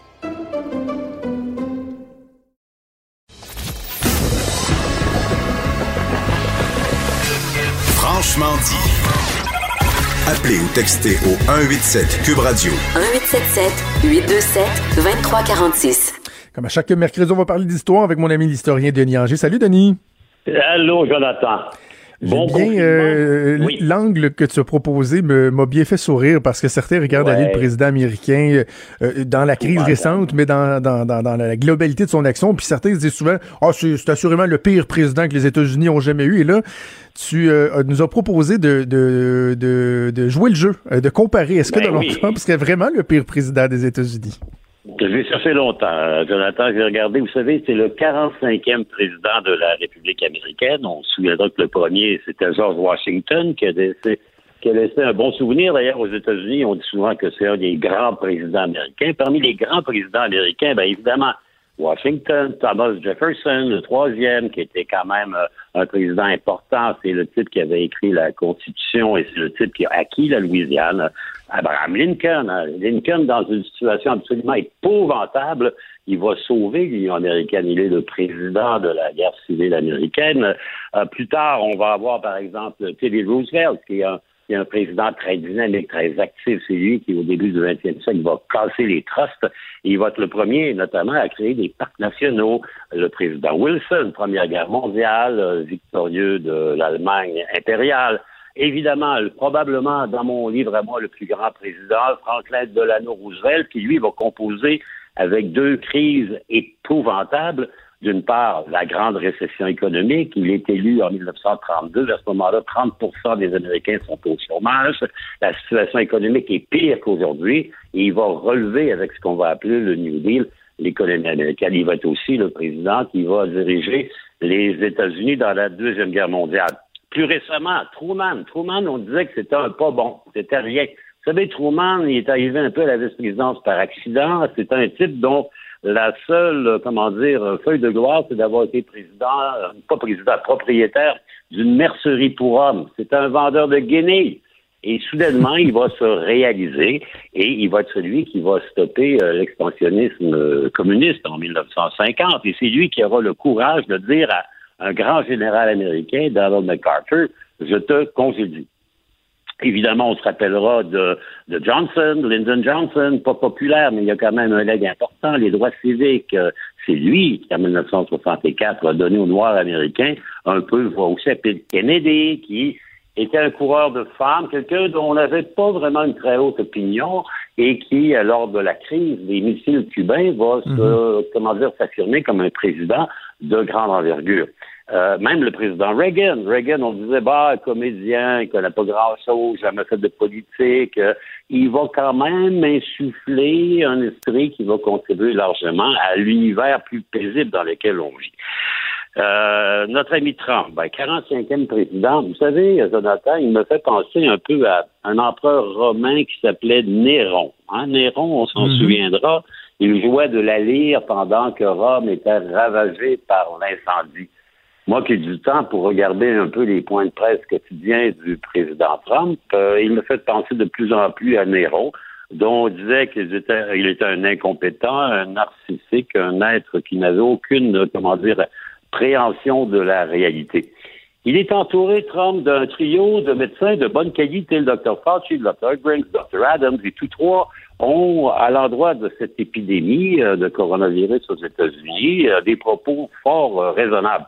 Lui, pas du tout. Regardez hier, hier, c'était le financement de l'Organisation mondiale de la santé. Donc, de plus en plus, il était, il était pas bon. Et là, il est en train de devenir très mauvais. Je suis pas le seul à penser. Hier, le Washington Post, qui est quand même un assez bon journal aux États-Unis, a décrété qu'il était le pire président de l'histoire américaine et qu'il avait supplanté des monuments d'ineptitude, dont notamment, il y a un président qu'on a appelé euh, le président Polk, le président Fillmore, les années 1830-40 aux États-Unis, qui n'ont pas, qui ont pas su euh, composer avec toute la crise de l'esclavage. Le président Buchanan, qui lui était vraiment dans le sommet des pas bons, était celui qui, avant Lincoln, avait laissé tout aller et qui a précipité dans les États-Unis guerre, dans une guerre civile qui va durer quatre ans, qui va faire des millions de morts. Il y avait aussi le président Grant, U.S. Grant. Grant, c'est un général qui était un grand général. Il était celui qui avait battu le, général euh, sudiste Lee, mais il est élu comme président et il a un petit problème qui s'appelle la bouteille. D'ailleurs, euh, il va passer les quatre ans de son mandat euh, quelque part entre deux eaux et il va mourir d'un cancer de l'estomac à cause d'une consommation excessive d'alcool. Début du 20e siècle, un trio de présidents républicains vraiment pas bon. Euh, le président Harding, le président Coolidge et le président Hoover. Euh, Harding est un intégriste protestant qui impose la prohibition aux États-Unis. C'est à peu près le seul leg qu'il a fait. Coolidge va laisser aller. Et Hoover, qui est là lorsqu'il éclate la grande récession de 1929, dit Inquiétez-vous pas, il se passe rien. Là, la prospérité est au coin de la rue. Ça vous rappelle pas quelque chose, ça, Jonathan? Inquiétez-vous ben pas. Ben voyons donc. Euh, comment dire, euh, Trump est un peu le Hoover de notre époque, dans une crise économique, dans une crise sociale qui est sans comparaison, qui est énorme. Il se met la tête dans le sable et de toute évidence, euh, il va se classer bon premier au rang des présidents américains les plus incompétents. Il y a un élément que je retiens dans la, nomenclature que tu viens de nous faire, c'est qu'on dirait que ceux qui sont au sommet du, palmarès d'incompétence, l'histoire ne les a pas tant retenus. Lorsque tu me parles d'un Fillmore, d'un Buchanan, ce ne sont pas des, des noms qu'on retient. Or, Trump, on a l'impression que lui, euh, son nom, là, d'ores et déjà, on sait, va, va demeurer gravé à tout jamais dans la ah, ben, mémoire euh, des Américains et même du, monde entier. Ben exactement. Regardez, depuis quatre ans, il est imprévisible, il est irascible, il est colérique, il a de la réaction plus que de l'action. Euh, il va passer, comment dire, aux oubliettes de l'histoire comme étant celui qui aura assisté les bras croisés à la plus épouvantable pandémie qu'auront connue les États-Unis d'Amérique depuis la grippe espagnole il y a un siècle. Euh, c'est clair que euh, et pourtant, et pourtant, encore aujourd'hui, 38 des Américains sont disposés à voter pour lui. Et la semaine encore, son taux d'approbation avait atteint des sommets. Ce que l'on voit, et on le voit ce matin, il y a un sondage dans un site qui s'appelle Politico, qui montre que les Américains prennent conscience de l'inaptitude de leur président et qu'actuellement 55 des Américains trouvent que le gouvernement fédéral gère la crise de manière réhontée lorsqu'on voit Trump d'un côté et qu'on voit le gouverneur de New York, Andrew Cuomo, euh, qui vient d'une famille qui a une grande tradition démocrate, de le voir confronté avec des morts par milliers, des cas par dizaines de milliers dans l'État de New York, présent, efficace, on réalise que c'est peut-être pas la bonne personne qui siège dans le bureau ovale par les temps qui courent. Euh, est-ce que ça va influencer l'élection qui s'en vient? Ben moi, je vous rappelle le président Hoover, celui qui disait la prospérité est au coin de la rue. Euh, Hoover, qui avait son premier mandat, a été battu lors de sa tentative de réélection par Franklin Delano Roosevelt. Est-ce que Joe Biden est équivalent de Franklin Delano Roosevelt? Ben, ça reste à démontrer. Mais dans le contexte actuel, Jonathan, je pense que à peu près n'importe qui ferait mieux que Trump. C'est pas qu'il est pas bien conseillé. Hein. Regardez, on a appris euh, hier qu'un de ses conseillers très, très proches, qui s'appelle Peter Navarro, le 19 février, il avait envoyé un mémo circonstancié faisant état du fait que si le gouvernement fédéral américain ne se grouillait pas les orteils, il y aurait quelque chose comme des millions de morts et ça a été mis en dessous de la pile. C'est absolument incroyable. Et j'en reviens à Néron, qui joue de la lyre, pendant que le forum de Rome est, en flamme. Voilà. Ben écoute, c'est un beau tour d'horizon, franchement. Un beau ben tour euh, du sommet des, des, incompétents, du palmarès des incompétents qu'on a fait ensemble. Merci beaucoup, Denis. Je te souhaite une excellente journée. on se reparle la semaine ben, prochaine. aussi. À la semaine prochaine, Jonathan. Au revoir. Bye bye. Vous écoutez Franchement dit.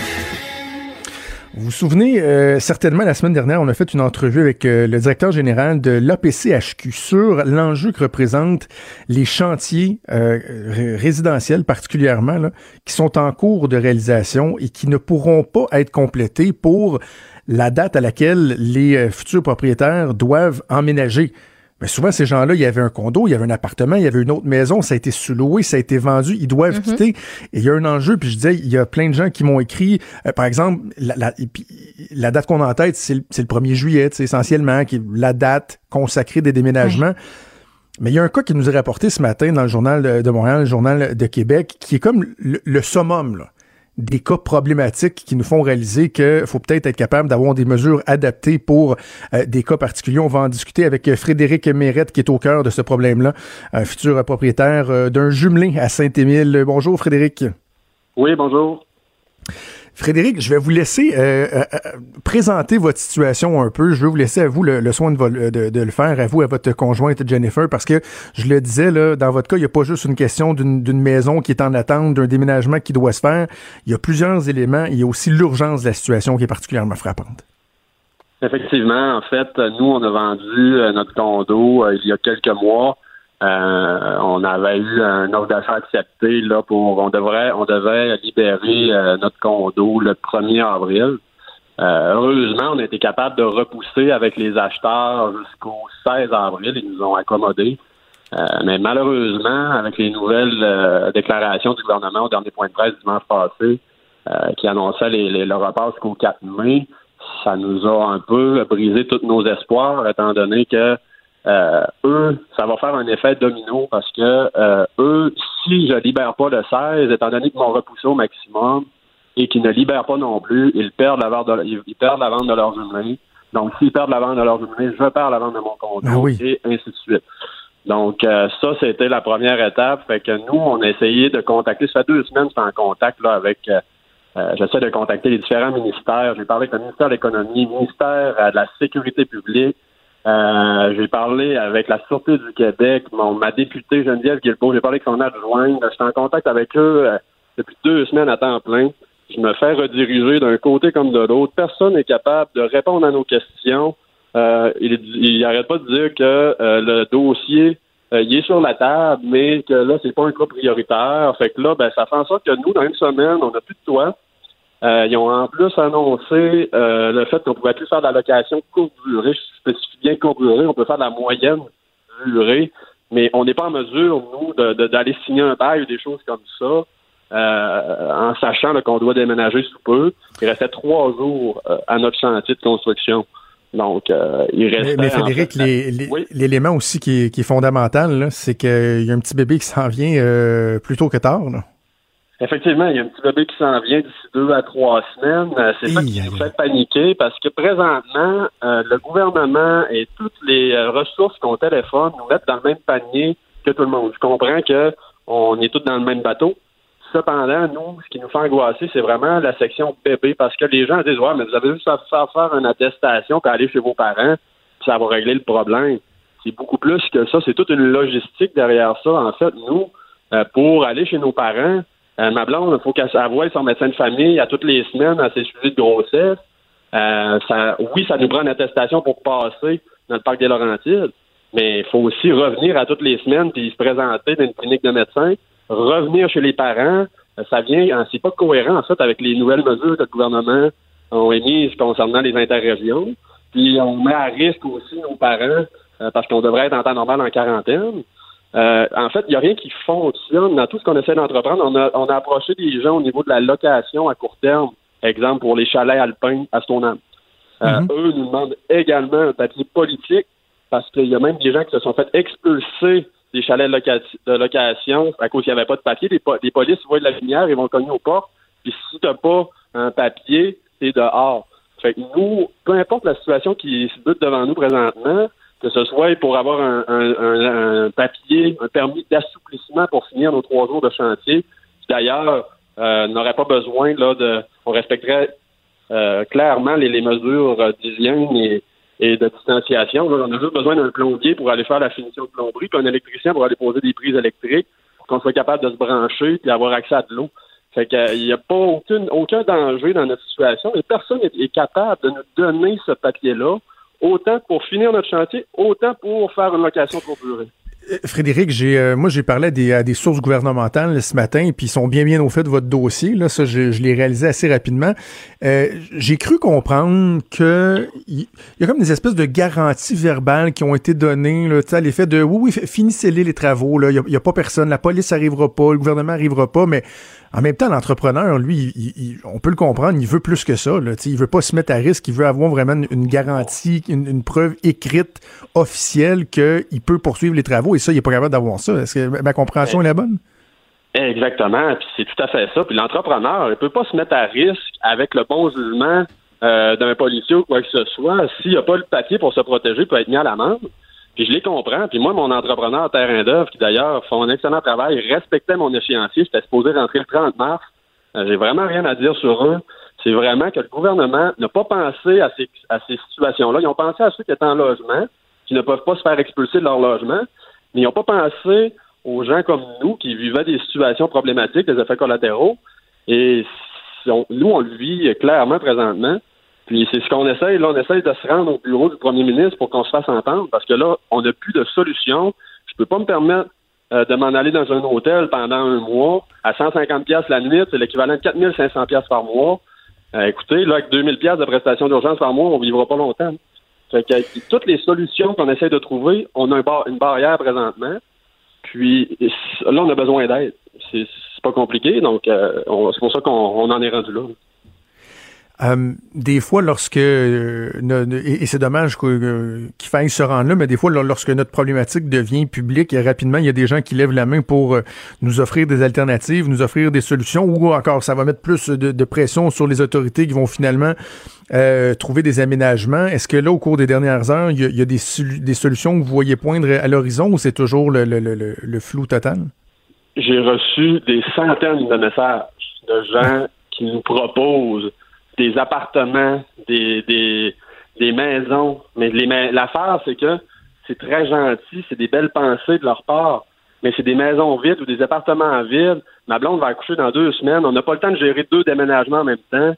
Il n'y a rien de cohérent, en fait, dans, tout ça. Ça serait tellement pas compliqué de seulement faire un, petit papier d'assouplissement pour une mesure exceptionnelle. Déjà que les plombiers et les électriciens sont considérés d'un service essentiel pour les situations d'urgence, ça serait pas compliqué de nous mettre dans une situation d'urgence. C'est ça qu'on veut faire valoir aussi comme point. Je sais, Frédéric, vous l'avez expliqué là, dans une publication Facebook qui va euh, plus en profondeur que, euh, que l'article du journal, qui était contraint un, certain nombre de mots. Mais euh, si je me fais le, porte-parole des gens qui nous entendent, il y en a qui vont dire, ben là, si la maison est à trois jours d'être prête, doit avoir moyen que vous vous emménagiez quand même, puis finiront les travaux après. C'est quoi les enjeux qui font en sorte que cette option-là n'est pas envisageable? C'est pour ça que je suis content qu'on se parle ce matin, parce que euh, justement, des publications dans le journal, je comprends, l'espace est restreint, on peut pas y aller en détail autant que ça. Euh, les enjeux, en fait, c'est que finition plomberie, ça veut dire quoi? Ça veut dire poser les lavabos, poser la toilette, poser la robinetterie. Fait que comment tu veux que je rentre dans une maison si j'ai pas de toilette, j'ai pas de robinet, j'ai pas d'évier, comment je vais faire pour euh, fournir de l'eau, puis comment je vais faire la même chose pour la finition électrique. Toute leur offre d'électrique est passée. Mais mes prises de courant sont pas posées, j'ai rien. Comment je vais faire de me brancher mon four pour brancher mes affaires pour subvenir aux besoins essentiels du bébé? Ouais. Je, depuis ce matin, euh, je pense à vous, puis je pense à votre euh, à votre conjointe euh, Jennifer. Les, une grossesse, c'est pas toujours évident à la base. Nous, on a eu deux enfants, là, et, mais les dernières semaines, c'est les semaines où on s'endure pas, on a hâte que le bébé il sorte, c'est pas évident, les déplacements sont, sont limités. Euh, ça doit pas être évident de composer avec ce stress-là en ce moment. C'est ça, c'est notre premier enfant. Déjà que c'est effectivement c'est stressant d'avoir un premier bébé, c'est de l'inconnu. Euh, en plus, ma, ma conjointe, ça va être sa première maison déjà que se faire construire sa première maison, ça rajoute un stress supplémentaire. Euh, effectivement, on a plusieurs facteurs de stress. Là, c'est pas drôle. Ma conjointe, ça fait au moins deux, trois semaines qu'elle dort pas une nuit. Euh, c'est pas agréable à vivre. Y a-t-il une solution de dernier recours, euh, Frédéric? Parce que quand on dit, bon, la semaine prochaine, le, 16 avril, vous vous ramassez euh, sans toi, y a-tu quelque chose que vous dites, bon, on peut pas se rendre là, on veut pas se rendre là, mais ce sera ça? Tu sais, y en a-tu une au moins ou c'est vrai, y en a pas du je tout? Pourrais je pourrais m'arranger en dessous de la table avec euh, un, quelqu'un, un propriétaire qui fait de la location à court terme, puis on, on fait pas de bail ou peu importe, on fait pas de contrat, puis je le paye en dessous de la table. Et comme il me dit, les polices, ils surveillent tellement présentement les endroits locatifs que s'ils viennent cogner, nous, on, doit se protéger parce que nous, on pourrait être en, en tort. Fait c'est eux, en fait, qui nous demandent les papiers aussi. C'est pas juste une question de nous, c'est aussi les autres qui se protègent. OK, ben Frédéric, on, va vraiment vous souhaiter la meilleure des chances euh, à Jennifer, à toi et au, euh, petit bébé euh, à venir. Comme je, te, je, l'ai mentionné tantôt, moi j'ai appelé mes sources gouvernementales, sont bien au fait de la situation. J'ai de voir si, tu sais, bon, des fois la pression d'une nouvelle qui devient publique, ça, ça, permet au gouvernement d'apporter des, des, des, assouplissements, des ajustements. J'espère, j'espère que dans votre cas, il y aura une issue positive. Puis je vous propose qu'on se tienne au courant. Je veux suivre la situation avec vous. Oui, parfait. C'est très apprécié. C'est ce qu'on souhaite. on souhaite avoir des nouvelles d'une personne responsable de n'importe quelle manière qui est en contact avec les, le, gouvernement qui serait en mesure de nous offrir cet assouplissement-là. Parce que nous, euh, si on est capable d'avoir une réponse du vendredi, ce papier-là, euh, ben, ça nous permettrait là, de finaliser ces trois jours-là de chantier euh, avant le 16 avril, qui est jeudi prochain. Fait que c'est encore possible, mais là, euh, il reste rien qu'une semaine, fait que c'est le temps qu'on a des réponses. Lâchez pas, Frédéric, on pense à vous. Merci beaucoup. Merci. Bonne journée. On fait une pause et on revient. Pendant que votre attention est centrée sur vos urgences du matin, vos réunions d'affaires du midi, votre retour à la maison ou votre emploi du soir, celle de Desjardins Entreprises est centrée sur plus de 400 000 entreprises à toute heure du jour. Grâce à notre connaissance des secteurs d'activité et à notre accompagnement spécialisé, nous aidons les entrepreneurs à relever chaque défi pour qu'ils puissent rester centrés sur ce qui compte, le développement de leur entreprise. Franchement dit. Jonathan Trudeau. Et Maude Boutet. Appelez ou textez au 187 Cube Radio. 1877 827 2346. Cube Radio. Cube Radio. Écoute, Maude, je vais savourer ce moment-là. On peut respirer? Parce que chaque jour, depuis quoi, trois semaines, je suis obligé de couper un invité, de rusher une fin d'entrevue, de scraper la fin de chronique de quelqu'un pour aller au point de presse de Justin Trudeau. Et là, notre, euh, ma foi, notre nouvelle discipline a fait en sorte qu'on a même été capable de faire une pause et que l'on a même un peu de temps en attendant. On peut faire un moment de méditation, inspirer. On peut même, on peut même prendre du temps. Hey, Parle-moi de la PCU. Oui. Parce que là, euh, ce qu'on entend, c'est que finalement, le gouvernement a réussi à, remplir son engagement de livrer euh, les chèques rapidement. les chèques ont commencé à rentrer, mais là, ah sont-ils trop généreux? C'est ça le problème? Ben, de ce qu'on a comme écho, euh, les gens sont un peu mêlés avec les dépôts qu'ils reçoivent. Il y a un homme, entre autres, qui nous a écrit à, notre, à notre courriel studio arrobas, on dit plus en commercial, cube.radio. Arrobas. Arrobas. Voyons, je Le W. Euh, donc, oui, euh, qui dit, ben, moi, hier, j'ai reçu 1000 dollars. Puis là, j'ai comme reçu deux fois 2000. Là, il y en a qui disent, ben, moi, j'ai j'ai reçu deux fois 2000 pièces, c'est-tu normal?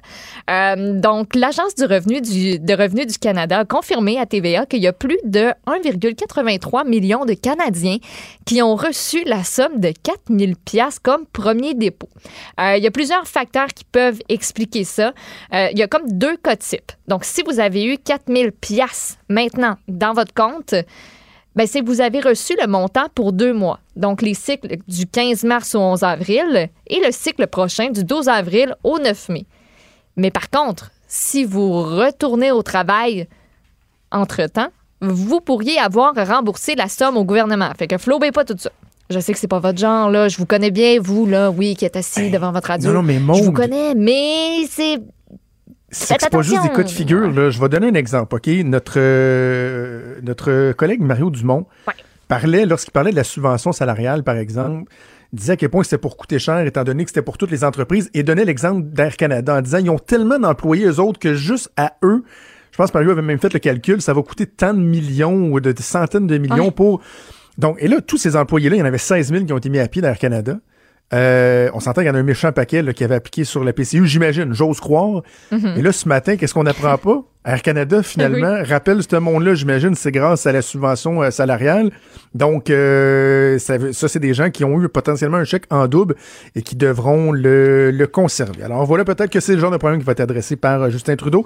Il est justement pas dur, mais on va écouter le premier ministre. Monsieur Trudeau qui est installé au Lutrin. Happy International Day of Pink. Bonne journée euh, internationale du rose. Et on porte du rose aujourd'hui pour soutenir ceux qui sont victimes de discrimination et de bullying. Si vous avez peur ou si vous êtes anxieux, euh, sachez que nous sommes là pour vous aujourd'hui et pour toujours. J'aimerais d'abord euh, m'adresser à la communauté juive du Canada. Ce soir, euh, au coucher du soleil, marque le début d'une période toute spéciale. Habituellement, les familles se rassemblent, mais ce soir, ce ne sera pas comme à l'habitude. Je sais que pour le début de cette période de Pâques, ce sera difficile pour vous, mais c'est la meilleure façon de vous garder en sécurité et garder ceux que vous aimez en sécurité. J'espère que vous trouverez d'autres façons de connecter avec vos amis, vos proches, que ce soit au téléphone ou par vidéoconférence.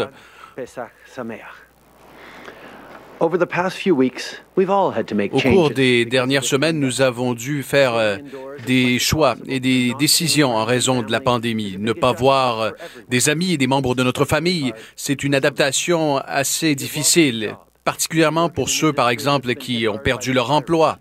Si vous êtes à l'emploi d'une industrie qui est frappée par la COVID-19, cette situation est difficile. Et ce qui la rend encore plus difficile, c'est la rapidité avec laquelle les choses évoluent. Votre univers en entier s'est complètement transformé en l'espace de quelques jours et cela crée beaucoup d'incertitudes et de l'anxiété. Voilà pourquoi nous avons présenté un éventail de mesures pour aider les familles, les travailleurs, les aînés, les employeurs à traverser ces moments. Nous avons déployé un plan économique en trois volets qui soutient les employeurs avec de nouveaux prêts et avec une prestation canadienne d'urgence pour ceux qui ont été mis à pied. Et nous protégeons aussi les emplois avec la subvention salariale. Je sais que plusieurs d'entre vous sont impatients euh, de voir cette subvention salariale disponible. On compte sur les partis d'opposition pour revenir au Parlement, pour adopter cette loi pour que vous puissiez accéder à l'aide le plus rapidement possible. Nous aurons une euh, rencontre du euh, cabinet au cours de la journée et j'y serai présent en personne pour discuter des prochaines étapes. On a eu beaucoup de conversations avec les gens d'affaires, des syndicats et des travailleurs. Je veux les remercier pour leurs conseils et leurs perspectives. Ces conversations nous ont aidés à adapter ce qu'on avait annoncé de façon à inclure un plus grand nombre d'entreprises et à aider plus de gens. Et c'est ce dont je veux vous parler aujourd'hui. On avait dit que les entreprises devaient démontrer que leur revenu avait baissé de 30 ce mois-ci par rapport à l'année précédente pour recevoir la subvention. On reconnaît que pour les organismes à but non lucratif, les entreprises à croissance rapide comme les start-up et les nouvelles entreprises, ça peut poser problème Donc, on va assouplir ces conditions. D'abord, les entreprises devront démontrer une baisse de 15% de leurs revenus pour le mois de mars plutôt que 30% pour tenir compte qu'en général, la pandémie a eu des conséquences sur leurs activités à la mi-mars. Les entreprises pourront également choisir d'utiliser les mois de janvier et février à titre de période de référence pour démontrer une perte de revenus. Pour ce qui est des organismes à but non lucratif et aux organismes de bienfaisance, on comprend que vous faites face à des réalités différentes en matière de financement. Pour cette raison, vous auriez le choix d'inclure ou d'exclure les subventions gouvernementales lorsque vous calculez vos pertes de revenus. Si votre entreprise est touchée par la COVID-19, le gouvernement vous donnera jusqu'à 847 dollars par semaine pour chaque employé.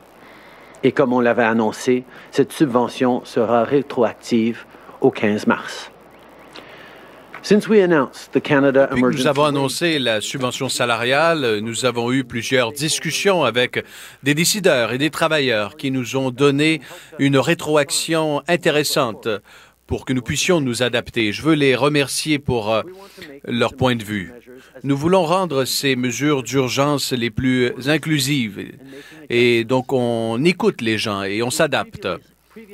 D'emblée, nous avions annoncé que pour se qualifier pour la subvention salariale, les entreprises devraient démontrer une baisse de revenus de 30% en comparant les mois de cette année par rapport à l'an dernier. Nous reconnaissons que cela pourrait représenter une difficulté pour des euh, entreprises à croissance rapide comme des start-up ou encore des organismes de bienfaisance ou des nouvelles entreprises. Alors nous serons plus flexibles dans les règlements. Les entreprises auront l'option d'utiliser les mois de janvier et de février comme période de référence pour démontrer une perte de revenus. Et les entreprises ne devront que démontrer une baisse de 15% pour le mois de mars au lieu du 30 parce que plusieurs n'ont ressenti euh, l'impact de la pandémie à partir de la mi-mars. Nous comprenons que les organisations, les organismes de bienfaisance font face à une pression importante. Ils auront donc le choix d'inclure ou d'exclure les subventions gouvernementales en calculant les pertes de revenus. Si votre entreprise ou votre organisation a, a subi les impacts de la COVID-19, euh, elle pourrait recevoir 847 dollars par semaine par employé. Et comme nous l'avons mentionné, cette subvention salariale sera rétroactive au 15 mars. Notre gouvernement comprend que ce ne sont pas toutes les entreprises qui opèrent de la même façon et donc nous voulons inclure un maximum d'entreprises. On va continuer d'être à l'écoute et nous espérons sincèrement que vous allez utiliser cette aide de votre pays, de vos citoyens, pour réembaucher euh, vos travailleurs. Si notre économie veut traverser cette période, nos entreprises doivent survivre et nos travailleurs doivent être payés.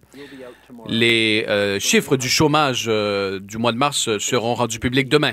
Ce sera une journée difficile. On fait face à un défi unique. Mais je sais que si on se rassemble et on travaille ensemble, notre économie pourra rebondir après la crise. Au cours des dernières semaines, on a instauré des mesures sans précédent, dont la subvention salariale d'urgence et la prestation canadienne d'urgence pour aider les travailleurs, les familles et les entreprises. Cela dit, Certaines personnes ne sont pas admissibles aux prestations qu'on met en place. D'autres ont besoin de plus de soutien. Je pense par exemple aux pigistes, aux professionnels des soins à domicile et à ceux dont les heures de travail ont été réduites à 10 heures par semaine ou moins. On est en train de trouver des solutions et on va vous aider. Nos aînés traversent aussi des moments difficiles ces jours-ci parce qu'ils sont particulièrement vulnérables face à la COVID-19. En même temps, ils s'inquiètent de l'impact de la chute économique sur leurs économies et des dépenses additionnelles à cause de cette crise. On va donc avoir des mesures supplémentaires pour aider nos aînés les plus vulnérables bientôt. Pour ce qui est des étudiants et des jeunes qui s'apprêtent à entrer sur le marché du travail, on va avoir plusieurs mesures pour vous appuyer. Mais ce matin, on commence avec une première étape. Pour aider les jeunes euh, et les petites entreprises qui sont touchées par la COVID-19, on fait des changements sur le, dans le programme des emplois d'été. Nous allons donner aux employeurs euh, une subvention jusqu'à 100% pour couvrir les frais associés à l'embauche d'étudiants. Nous allons aussi euh, élargir la période d'admissibilité pour euh, l'été parce qu'on sait que plusieurs emplois d'été vont démarrer plus tard. Et comme plusieurs entreprises ont dû réduire leurs activités, ils seront en mesure d'embaucher des étudiants à temps partiel. Notre gouvernement encourage aussi tous les employeurs qui euh, ont subi des impacts de la COVID-19 de faire des ajustements pour s'assurer que le travail continue. Par exemple, vous euh, opérez une banque alimentaire, au lieu de servir des gens sur place, optez pour la livraison et embauchez des étudiants. Nous allons demander aux élus de partout au pays de contacter des organisations et des entreprises qui proposent des services essentiels dans leur communauté, de voir comment les étudiants peuvent aider durant ces moments difficiles. Dans ce contexte économique, il est difficile pour les gens de tous les âges de trouver du travail, mais les plus jeunes sont particulièrement vulnérables. Ils entrent sur le marché, ils n'ont donc pas beaucoup d'épargne. Euh, et en même temps, ils ont besoin de l'expérience de travail afin éventuellement d'accéder à un autre emploi. Et pendant ce temps-là, couvrir des dépenses courantes comme euh, des frais de scolarité. Aujourd'hui, c'est une étape que nous prenons dans la bonne direction pour aider les jeunes en ces moments difficiles. Et je veux être clair, nous allons en faire plus. Comme nous allons en faire plus pour ceux qui ont besoin d'aide, mais qui euh, ne sont pas admissibles au programme que nous avons annoncé jusqu'à présent. Nous travaillons sans relâche aussi pour que les travailleurs au front dans le système de santé et tout en leur euh, euh, tous les besoins dont ils, euh, en fait, tout le matériel dont ils ont besoin pour travailler. Nous avons reçu une cargaison de masques au cours des dernières heures et ces masques seront distribués partout au pays. Je sais que les dernières semaines n'ont pas été faciles, mais on va traverser ces moments ensemble si tout le monde respecte les directives des experts de la santé publique. Alors, s'il vous plaît, restez à la maison autant que possible. Ne sortez que pour des choses essentielles, l'épicerie, par par exemple, et tentez de sortir une seule fois par semaine. Et lorsque vous le faites, souvenez-vous, gardez une distance de deux mètres avec les gens autour de vous. C'est la meilleure façon de rester en santé, de protéger les euh, travailleurs du système de la santé et de nous aider tous dans ces moments difficiles. Je suis maintenant heureux de prendre les questions des médias. Thank you, Prime Minister. We'll now go to the phones for one question, one follow-up. Over to you, operator. Merci, thank you. The first question is from Heather Caulfield from the Toronto Star. Your line is open. Please go ahead. Bonjour, Monsieur le Premier ministre. Pourriez-vous nous parler de votre plan pour ramener les gens au travail de façon efficace et sécuritaire sans provoquer une deuxième vague du virus?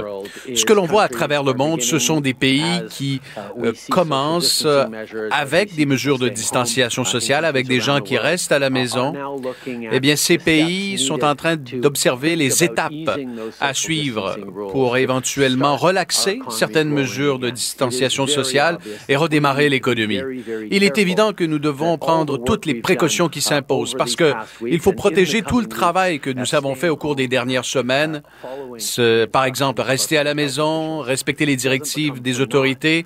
Il ne faut pas que tout cela soit en vain lorsque nous retournerons au travail. Il faut éviter euh, une nouvelle vague du virus.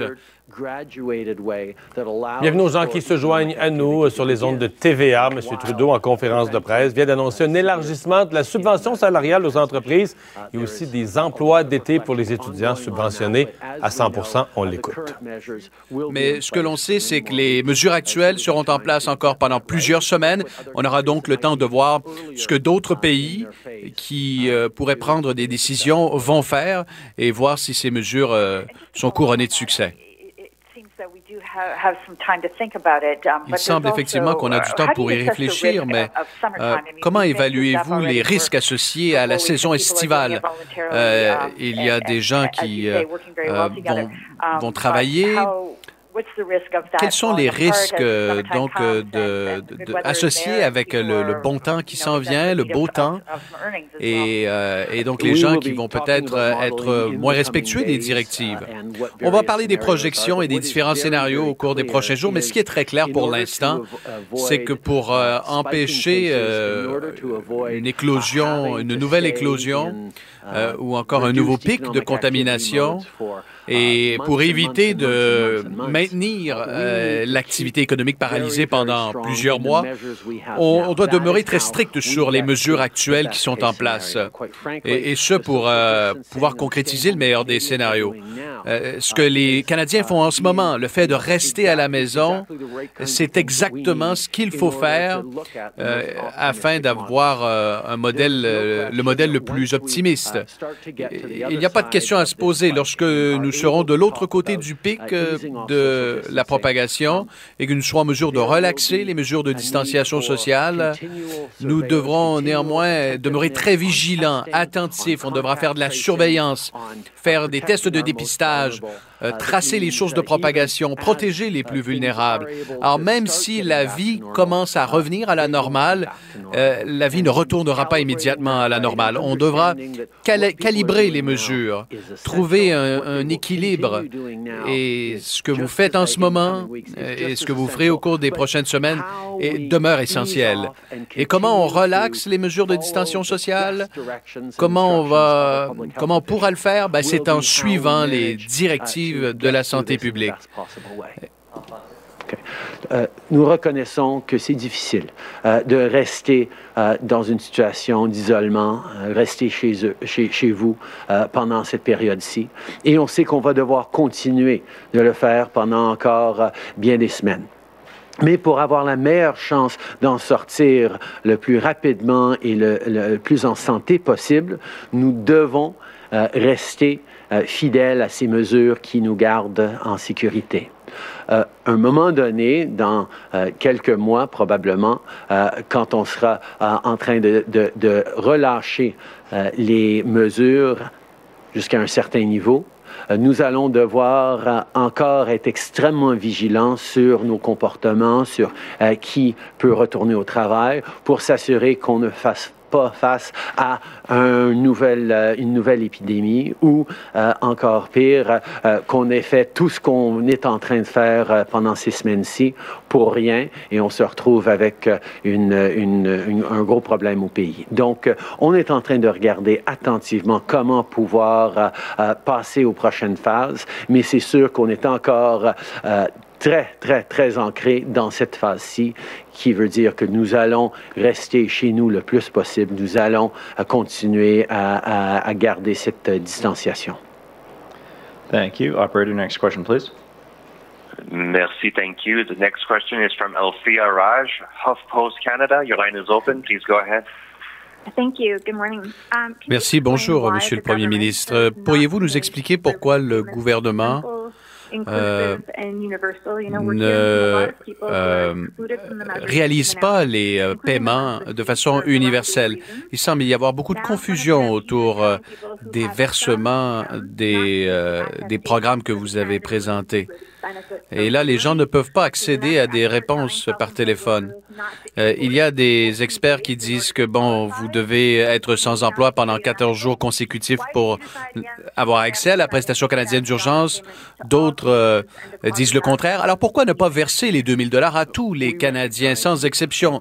Ce serait plus facile, non? On reconnaît que l'on devait adopter ces mesures de façon rapide et robuste, et ce qui permettrait à, à nos extraordinaires fonctionnaires à l'Agence du revenu et dans les autres ministères de mettre en place un, système qui allait pouvoir atteindre un maximum de Canadiens qui sont dans le besoin. On a exploré plusieurs modèles, on avait plusieurs scénarios, mais on en est venu à la conclusion que la prestation canadienne d'urgence était la meilleure façon de remplacer les revenus d'emploi pour un maximum de Canadiens qui se trouvaient soudainement sans chèque de paie. Et la subvention salariale de 60 75 on a déterminé que ce serait la meilleure façon de garder un lien d'emploi entre les travailleurs et leur employeur pour s'assurer que les entreprises continuent d'exister en ces temps de crise pour ensuite rebondir après la crise. Euh, et, on reconnaît, lorsque l'on présente des mesures de cette ampleur, de façon aussi rapide, d'une façon euh, solide pour qu'elles euh, soient fiables et que la machine tienne le coup, ben oui, il y aura des failles. On en a parlé de ces failles. Et il y aura des façons de rescaper ceux qui sont tombés dans les mailles du filet, des gens qui vivent des circonstances particulières. Et on va continuer euh, d'avoir de nouvelles annonces, de présenter de nouvelles annonces au cours des prochains jours. Aider le plus grand nombre de gens possible, le plus rapidement possible. Il faut nécessairement prendre des mesures qui sont euh, très larges et euh, très, euh, très robustes parce que nous avons besoin de livrer ces prestations au plus grand nombre de, de gens possible de façon extrêmement résiliente dans un système qui n'a pas été créé pour euh, faire ça ni rapidement, euh, ni euh, aussi, aussi grandement que c'est en train d'être fait. Alors, c'est les choix que nous avons faits avec la prestation, avec le, supplément pour les travailleurs, mais nous reconnaissons aussi qu'il y a des gens euh, même si des millions de gens vont les recevoir, il y a des gens dans des situations particulières qui ne vont pas pouvoir euh, accéder à ces programmes-là. C'est pourquoi on est constamment en train de raffiner, de regarder euh, ces exceptions, de trouver des moyens de donner l'aide dont les gens ont besoin. On reconnaît que c'est on ne peut pas avoir un système parfait dans un système, dans une situation sans précédent. Euh, on n'essaye pas de viser la perfection. On essaye d'aider le plus de gens possible, le plus rapidement possible. Et c'est pour ça qu'on a constamment des nouvelles choses à annoncer pour pouvoir aider plus de gens. Althea? Alors donc, Justin Trudeau euh, qui tient euh, son point de presse. Maud, j'ai envie de dire que la plus grosse annonce aujourd'hui, il y en avait quelques-unes dans son allocution, mais la plus grosse annonce, tant qu'on viendra avec moi, c'est que Justin va quitter la maison. Ben oui. Il va s'en aller. Avec sa petite Il va boîte à aller plus loin lunch. que le pas de sa porte. Ben oui, toi. Le monde lui appartient. Donc, euh, je fais des blagues, mais Justin Trudeau qui va effectivement quitter pour la première fois euh, sa maison pour se rendre euh, au bureau. Mais ce qu'on doit retenir, c'est les assouplissements apportés à la fameuse subvention salariale là, qui va Mhm. aller jusqu'à qui va jusqu'à 75% du salaire des employés. Il fallait, pour euh, y avoir accès, démontrer qu'on avait eu une baisse de 30% du chiffre d'affaires dans le mois courant par rapport au mois de l'année dernière. Ouais. C'était difficile pour des OBNL, notamment pour des jeunes pousses, là, des jeunes compagnies ou des compagnies qui ont une croissance rapide. Parce que là, on parlait de l'année dernière, mais finalement, la situation, elle, elle était C'est pas la même, etc. Bon. Et là, on ramène ça à 15% plutôt que euh, 30 donc de perte et on peut le dire, on peut le comparer en fait au mois de janvier, février, donc aux deux mois précédents et non pas à l'année précédente. Donc euh, ça devrait aider là les OBNL, les, les jeunes compagnies comme euh, je le euh, je le mentionnais. Puis bon, c'est rétroactif jusqu'à un maximum de 847 dollars.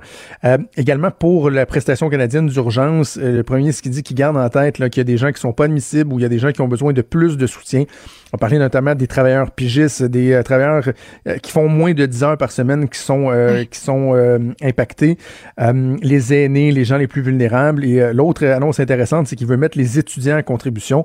Ce qu'on comprend, c'est que le gouvernement pourrait carrément rembourser jusqu'à 100% des frais encourus par des entreprises qui décideraient d'embaucher des étudiants qui peuvent contribuer. En même temps, il y a tellement de monde sur le chômage que j'aurais peut-être tendance à me tourner, mais en tout cas, chaque effort, je pense, est, est, est, louable et euh, sur- aussi sur euh, le- la nature du questionnement. Là, on se rend compte que de plus en plus, il va y avoir des questions sur comment on va effectuer le, retour à la normalité, je le dis entre guillemets, là, graduel, et euh, comment on, ne, doit pas faire en sorte que les risques euh, soient plus grands euh, en levant le, confinement.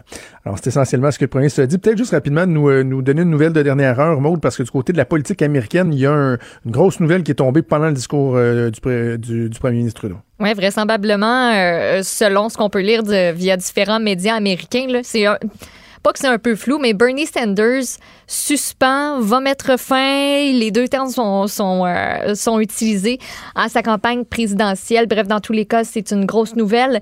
Euh, selon ce qu'on peut lire aussi, on devrait avoir euh, une annonce plus officielle dans les prochains instants, vers 11h45, là, selon ce que j'ai vu sur TVA. Ouais. Tu vois, euh, CNN là, dit carrément euh, Bernie Sanders euh, met fin à sa campagne. Ah, ouais, voilà, Euh, devrait s'adresser bon. devrait s'adresser à ses militants au cours Mm. des prochaines heures. Le titre, c'est Bernie Sanders drops out. Voilà. Donc, euh, c'est Donc, assez même ça, conditionnel. C'est ça, ça Alors, diverge voilà. selon, euh, selon d'où on lit, là, mais on s'entend, toi puis moi, que. Abandonne. Voilà. là. On va faire une pause et au retour pour finir le show. On va écouter de la musique avec Steph Plante. Ça va être le fun. On va se Ouais. divertir un peu. Je pense qu'on a besoin. Là, on fait une heure, trois quarts de, de hard news, d'actualité très aride. On va avoir un peu de plaisir au retour de la pause. Soyez-y. Pendant que votre attention est centrée sur cette voix qui vous parle ici, ou encore là, tout près ici, très loin là-bas, Celle de Desjardins Entreprises est centrée sur plus de 400 000 entreprises partout autour de vous. Depuis plus de 120 ans, nos équipes dédiées accompagnent les entrepreneurs d'ici à chaque étape pour qu'ils puissent rester centrés sur ce qui compte, la croissance de leur entreprise.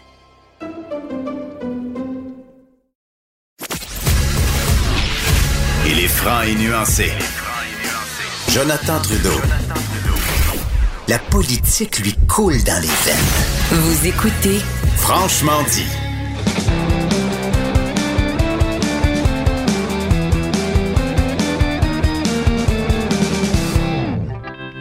Chronique disque dur avec Stéphane Plante. Salut Steph. Salut Jonathan.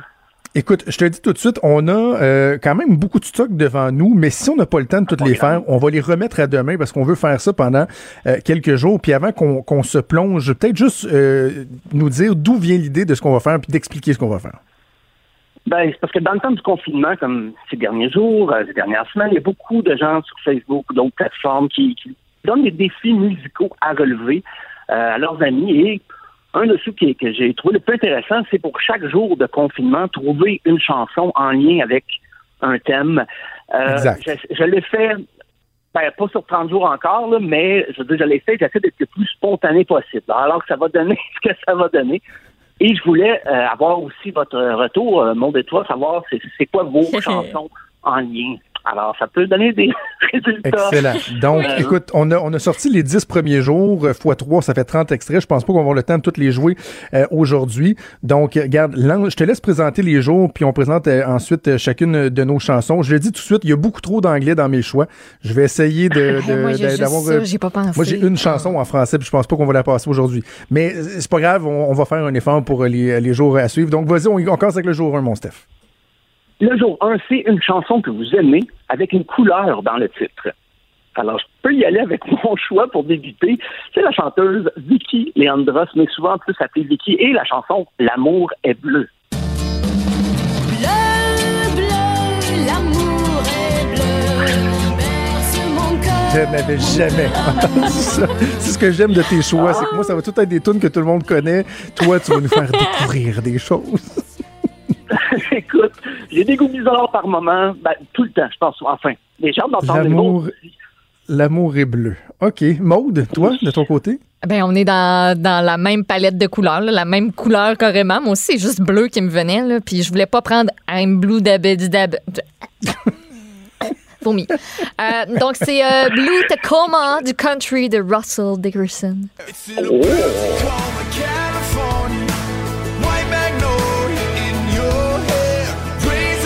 tellement tout pareil. J'en démarre pas. T'as entendu une tune country. Hey, c'est quoi t'es ta toune, ouais? C'est quoi ta toune? Hey, ce qui est drôle, là, c'est qu'on les trois, on a pris la même couleur. Non, pas vrai? mais dans des styles totalement différents. Moi, j'ai opté pour Behind Blue Eyes, mais attention, pas la version originale de The Who, la version de Limp Bizkit qui, je trouve, est encore meilleure que euh, la version euh, originale. Est-ce qu'on l'a, le-? Ah oui.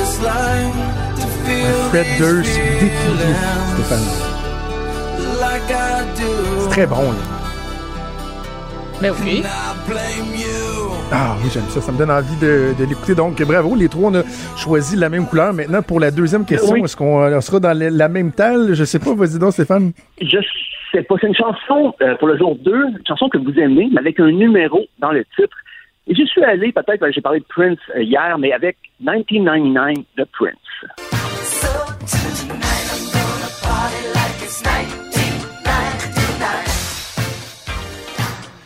Il y a beaucoup de tunes qui se ressemblent de Prince aussi, hein? Dans cette, dans, dans cette période-là de sa carrière, là. tu sais, euh, Let's Go, je sais pas quoi, là, ça, ça ressemble beaucoup à ça Let's aussi. Go là. Crazy.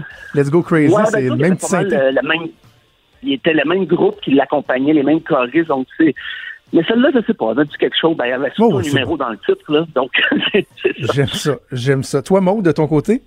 On y va dans le girly et pas à peu près Taylor Swift. 22.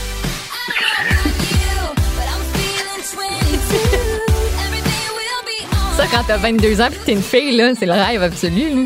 Du Le- bon Taylor. Swift. Du bon Taylor Swift. Moi, de mon côté, je me suis cassé la tête hier et euh, au début, j'avais choisi la chanson 42 de Mumford Sons sur le- leur dernier album Delta, mais bon, je trouvais que c'était pas autant significatif. Et ce matin, en me réveillant, j'ai comme eu un flash. J'étais comme, ben voyons, j'étais beaucoup trop loin dans la numérologie.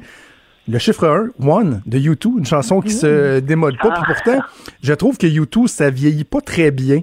Euh, dans le temps, là, tu sais, je, je- me rends compte que U2 me fait plus triper, mais One, pour moi, ça ne se démode pas.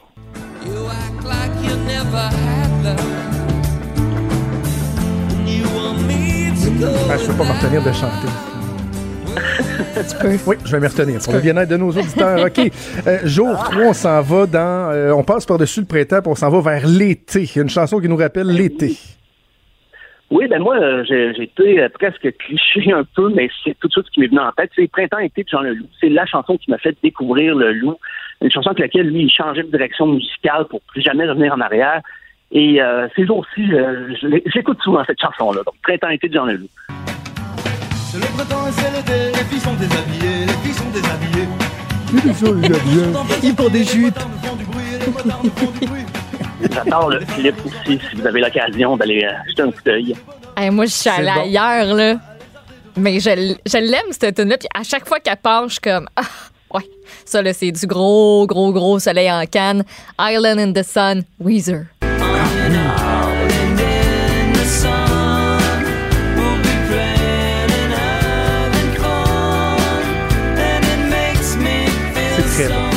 C'est le petit bout, là, yep, yep. J'adore cette chanson.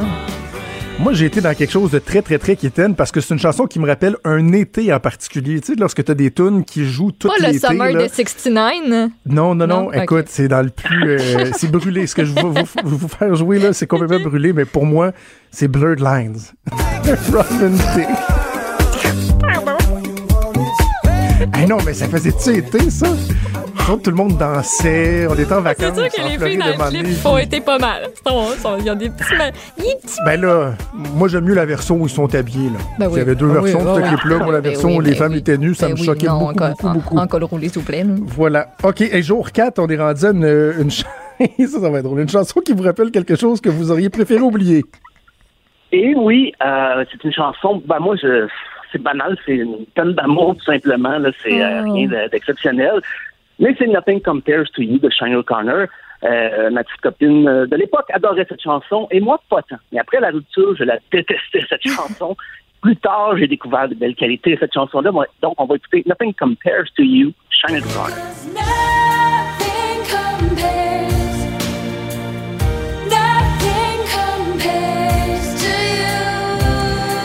Sinead O'Connor qui a tellement bien viré, hein? Une femme équilibrée. Ah, oui, oui, oui. Et toi, Maud, de ton côté, une chanson qui vous rappelle quelque chose que vous auriez préféré oublier? Ça me rappelle que j'ai aucun cardio puis je l'ai toute perdue. C'est une tune que j'écoutais en m'entraînant euh, jadis, hein, jadis dans mes bonnes années. Till I Collapse, Eminem. Till the lights go out, till my leg give out. Can't shut my mouth till the smoke clears out. Am I high? Et le beat, là, juste parfait. là. Mettez ça si vous allez courir, là, ces temps-ci, là, parce que c'est pas mal Mais la seule activité qu'on peut bon, faire. c'est bon. Ah, c'est fun. Moi, c'est drôle, là, mais écoute, j'ai choisi Love Bites de Def Leppard. Et euh, on peut peut-être la partir. Mon premier slow. Ben, c'est que moi aussi, ça me rappelle une première. Et ce sont pas toutes les premières qui sont bonnes à se rappeler. Ton premier French. Je te laisse aller ton imagination. J'irai pas plus loin que ça. Un mauvais French. Love Bites. Oh. Euh, OK, et on va finir avec, euh, ça va être notre dernier choix, une chanson qui doit être jouée à plein volume. Quand tu écoutes ça, faut-tu mettre le volume Ah ouais. là, dans le tapis? Bon, moi, j'a- j'aurais pu mettre le catalogue complet d'ACDC, mais j'ai choisi Rock and Roll Damnation. C'est une pièce que j'aime bien.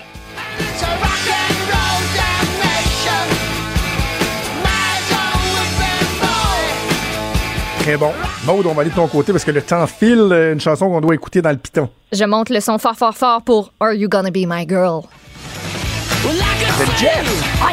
You were with me, but you were with another. Tu sautes partout, Ah, tu oui, danses, oui, tu c'est shakes bon, la c'est tête, il faut que ça soit oui, fort. C'est très, très bon. Et moi, on va, on va finir avec ma chanson, puis euh, je vais la présenter, puis on pourra la laisser jouer, puis on va finir le show euh, là-dessus.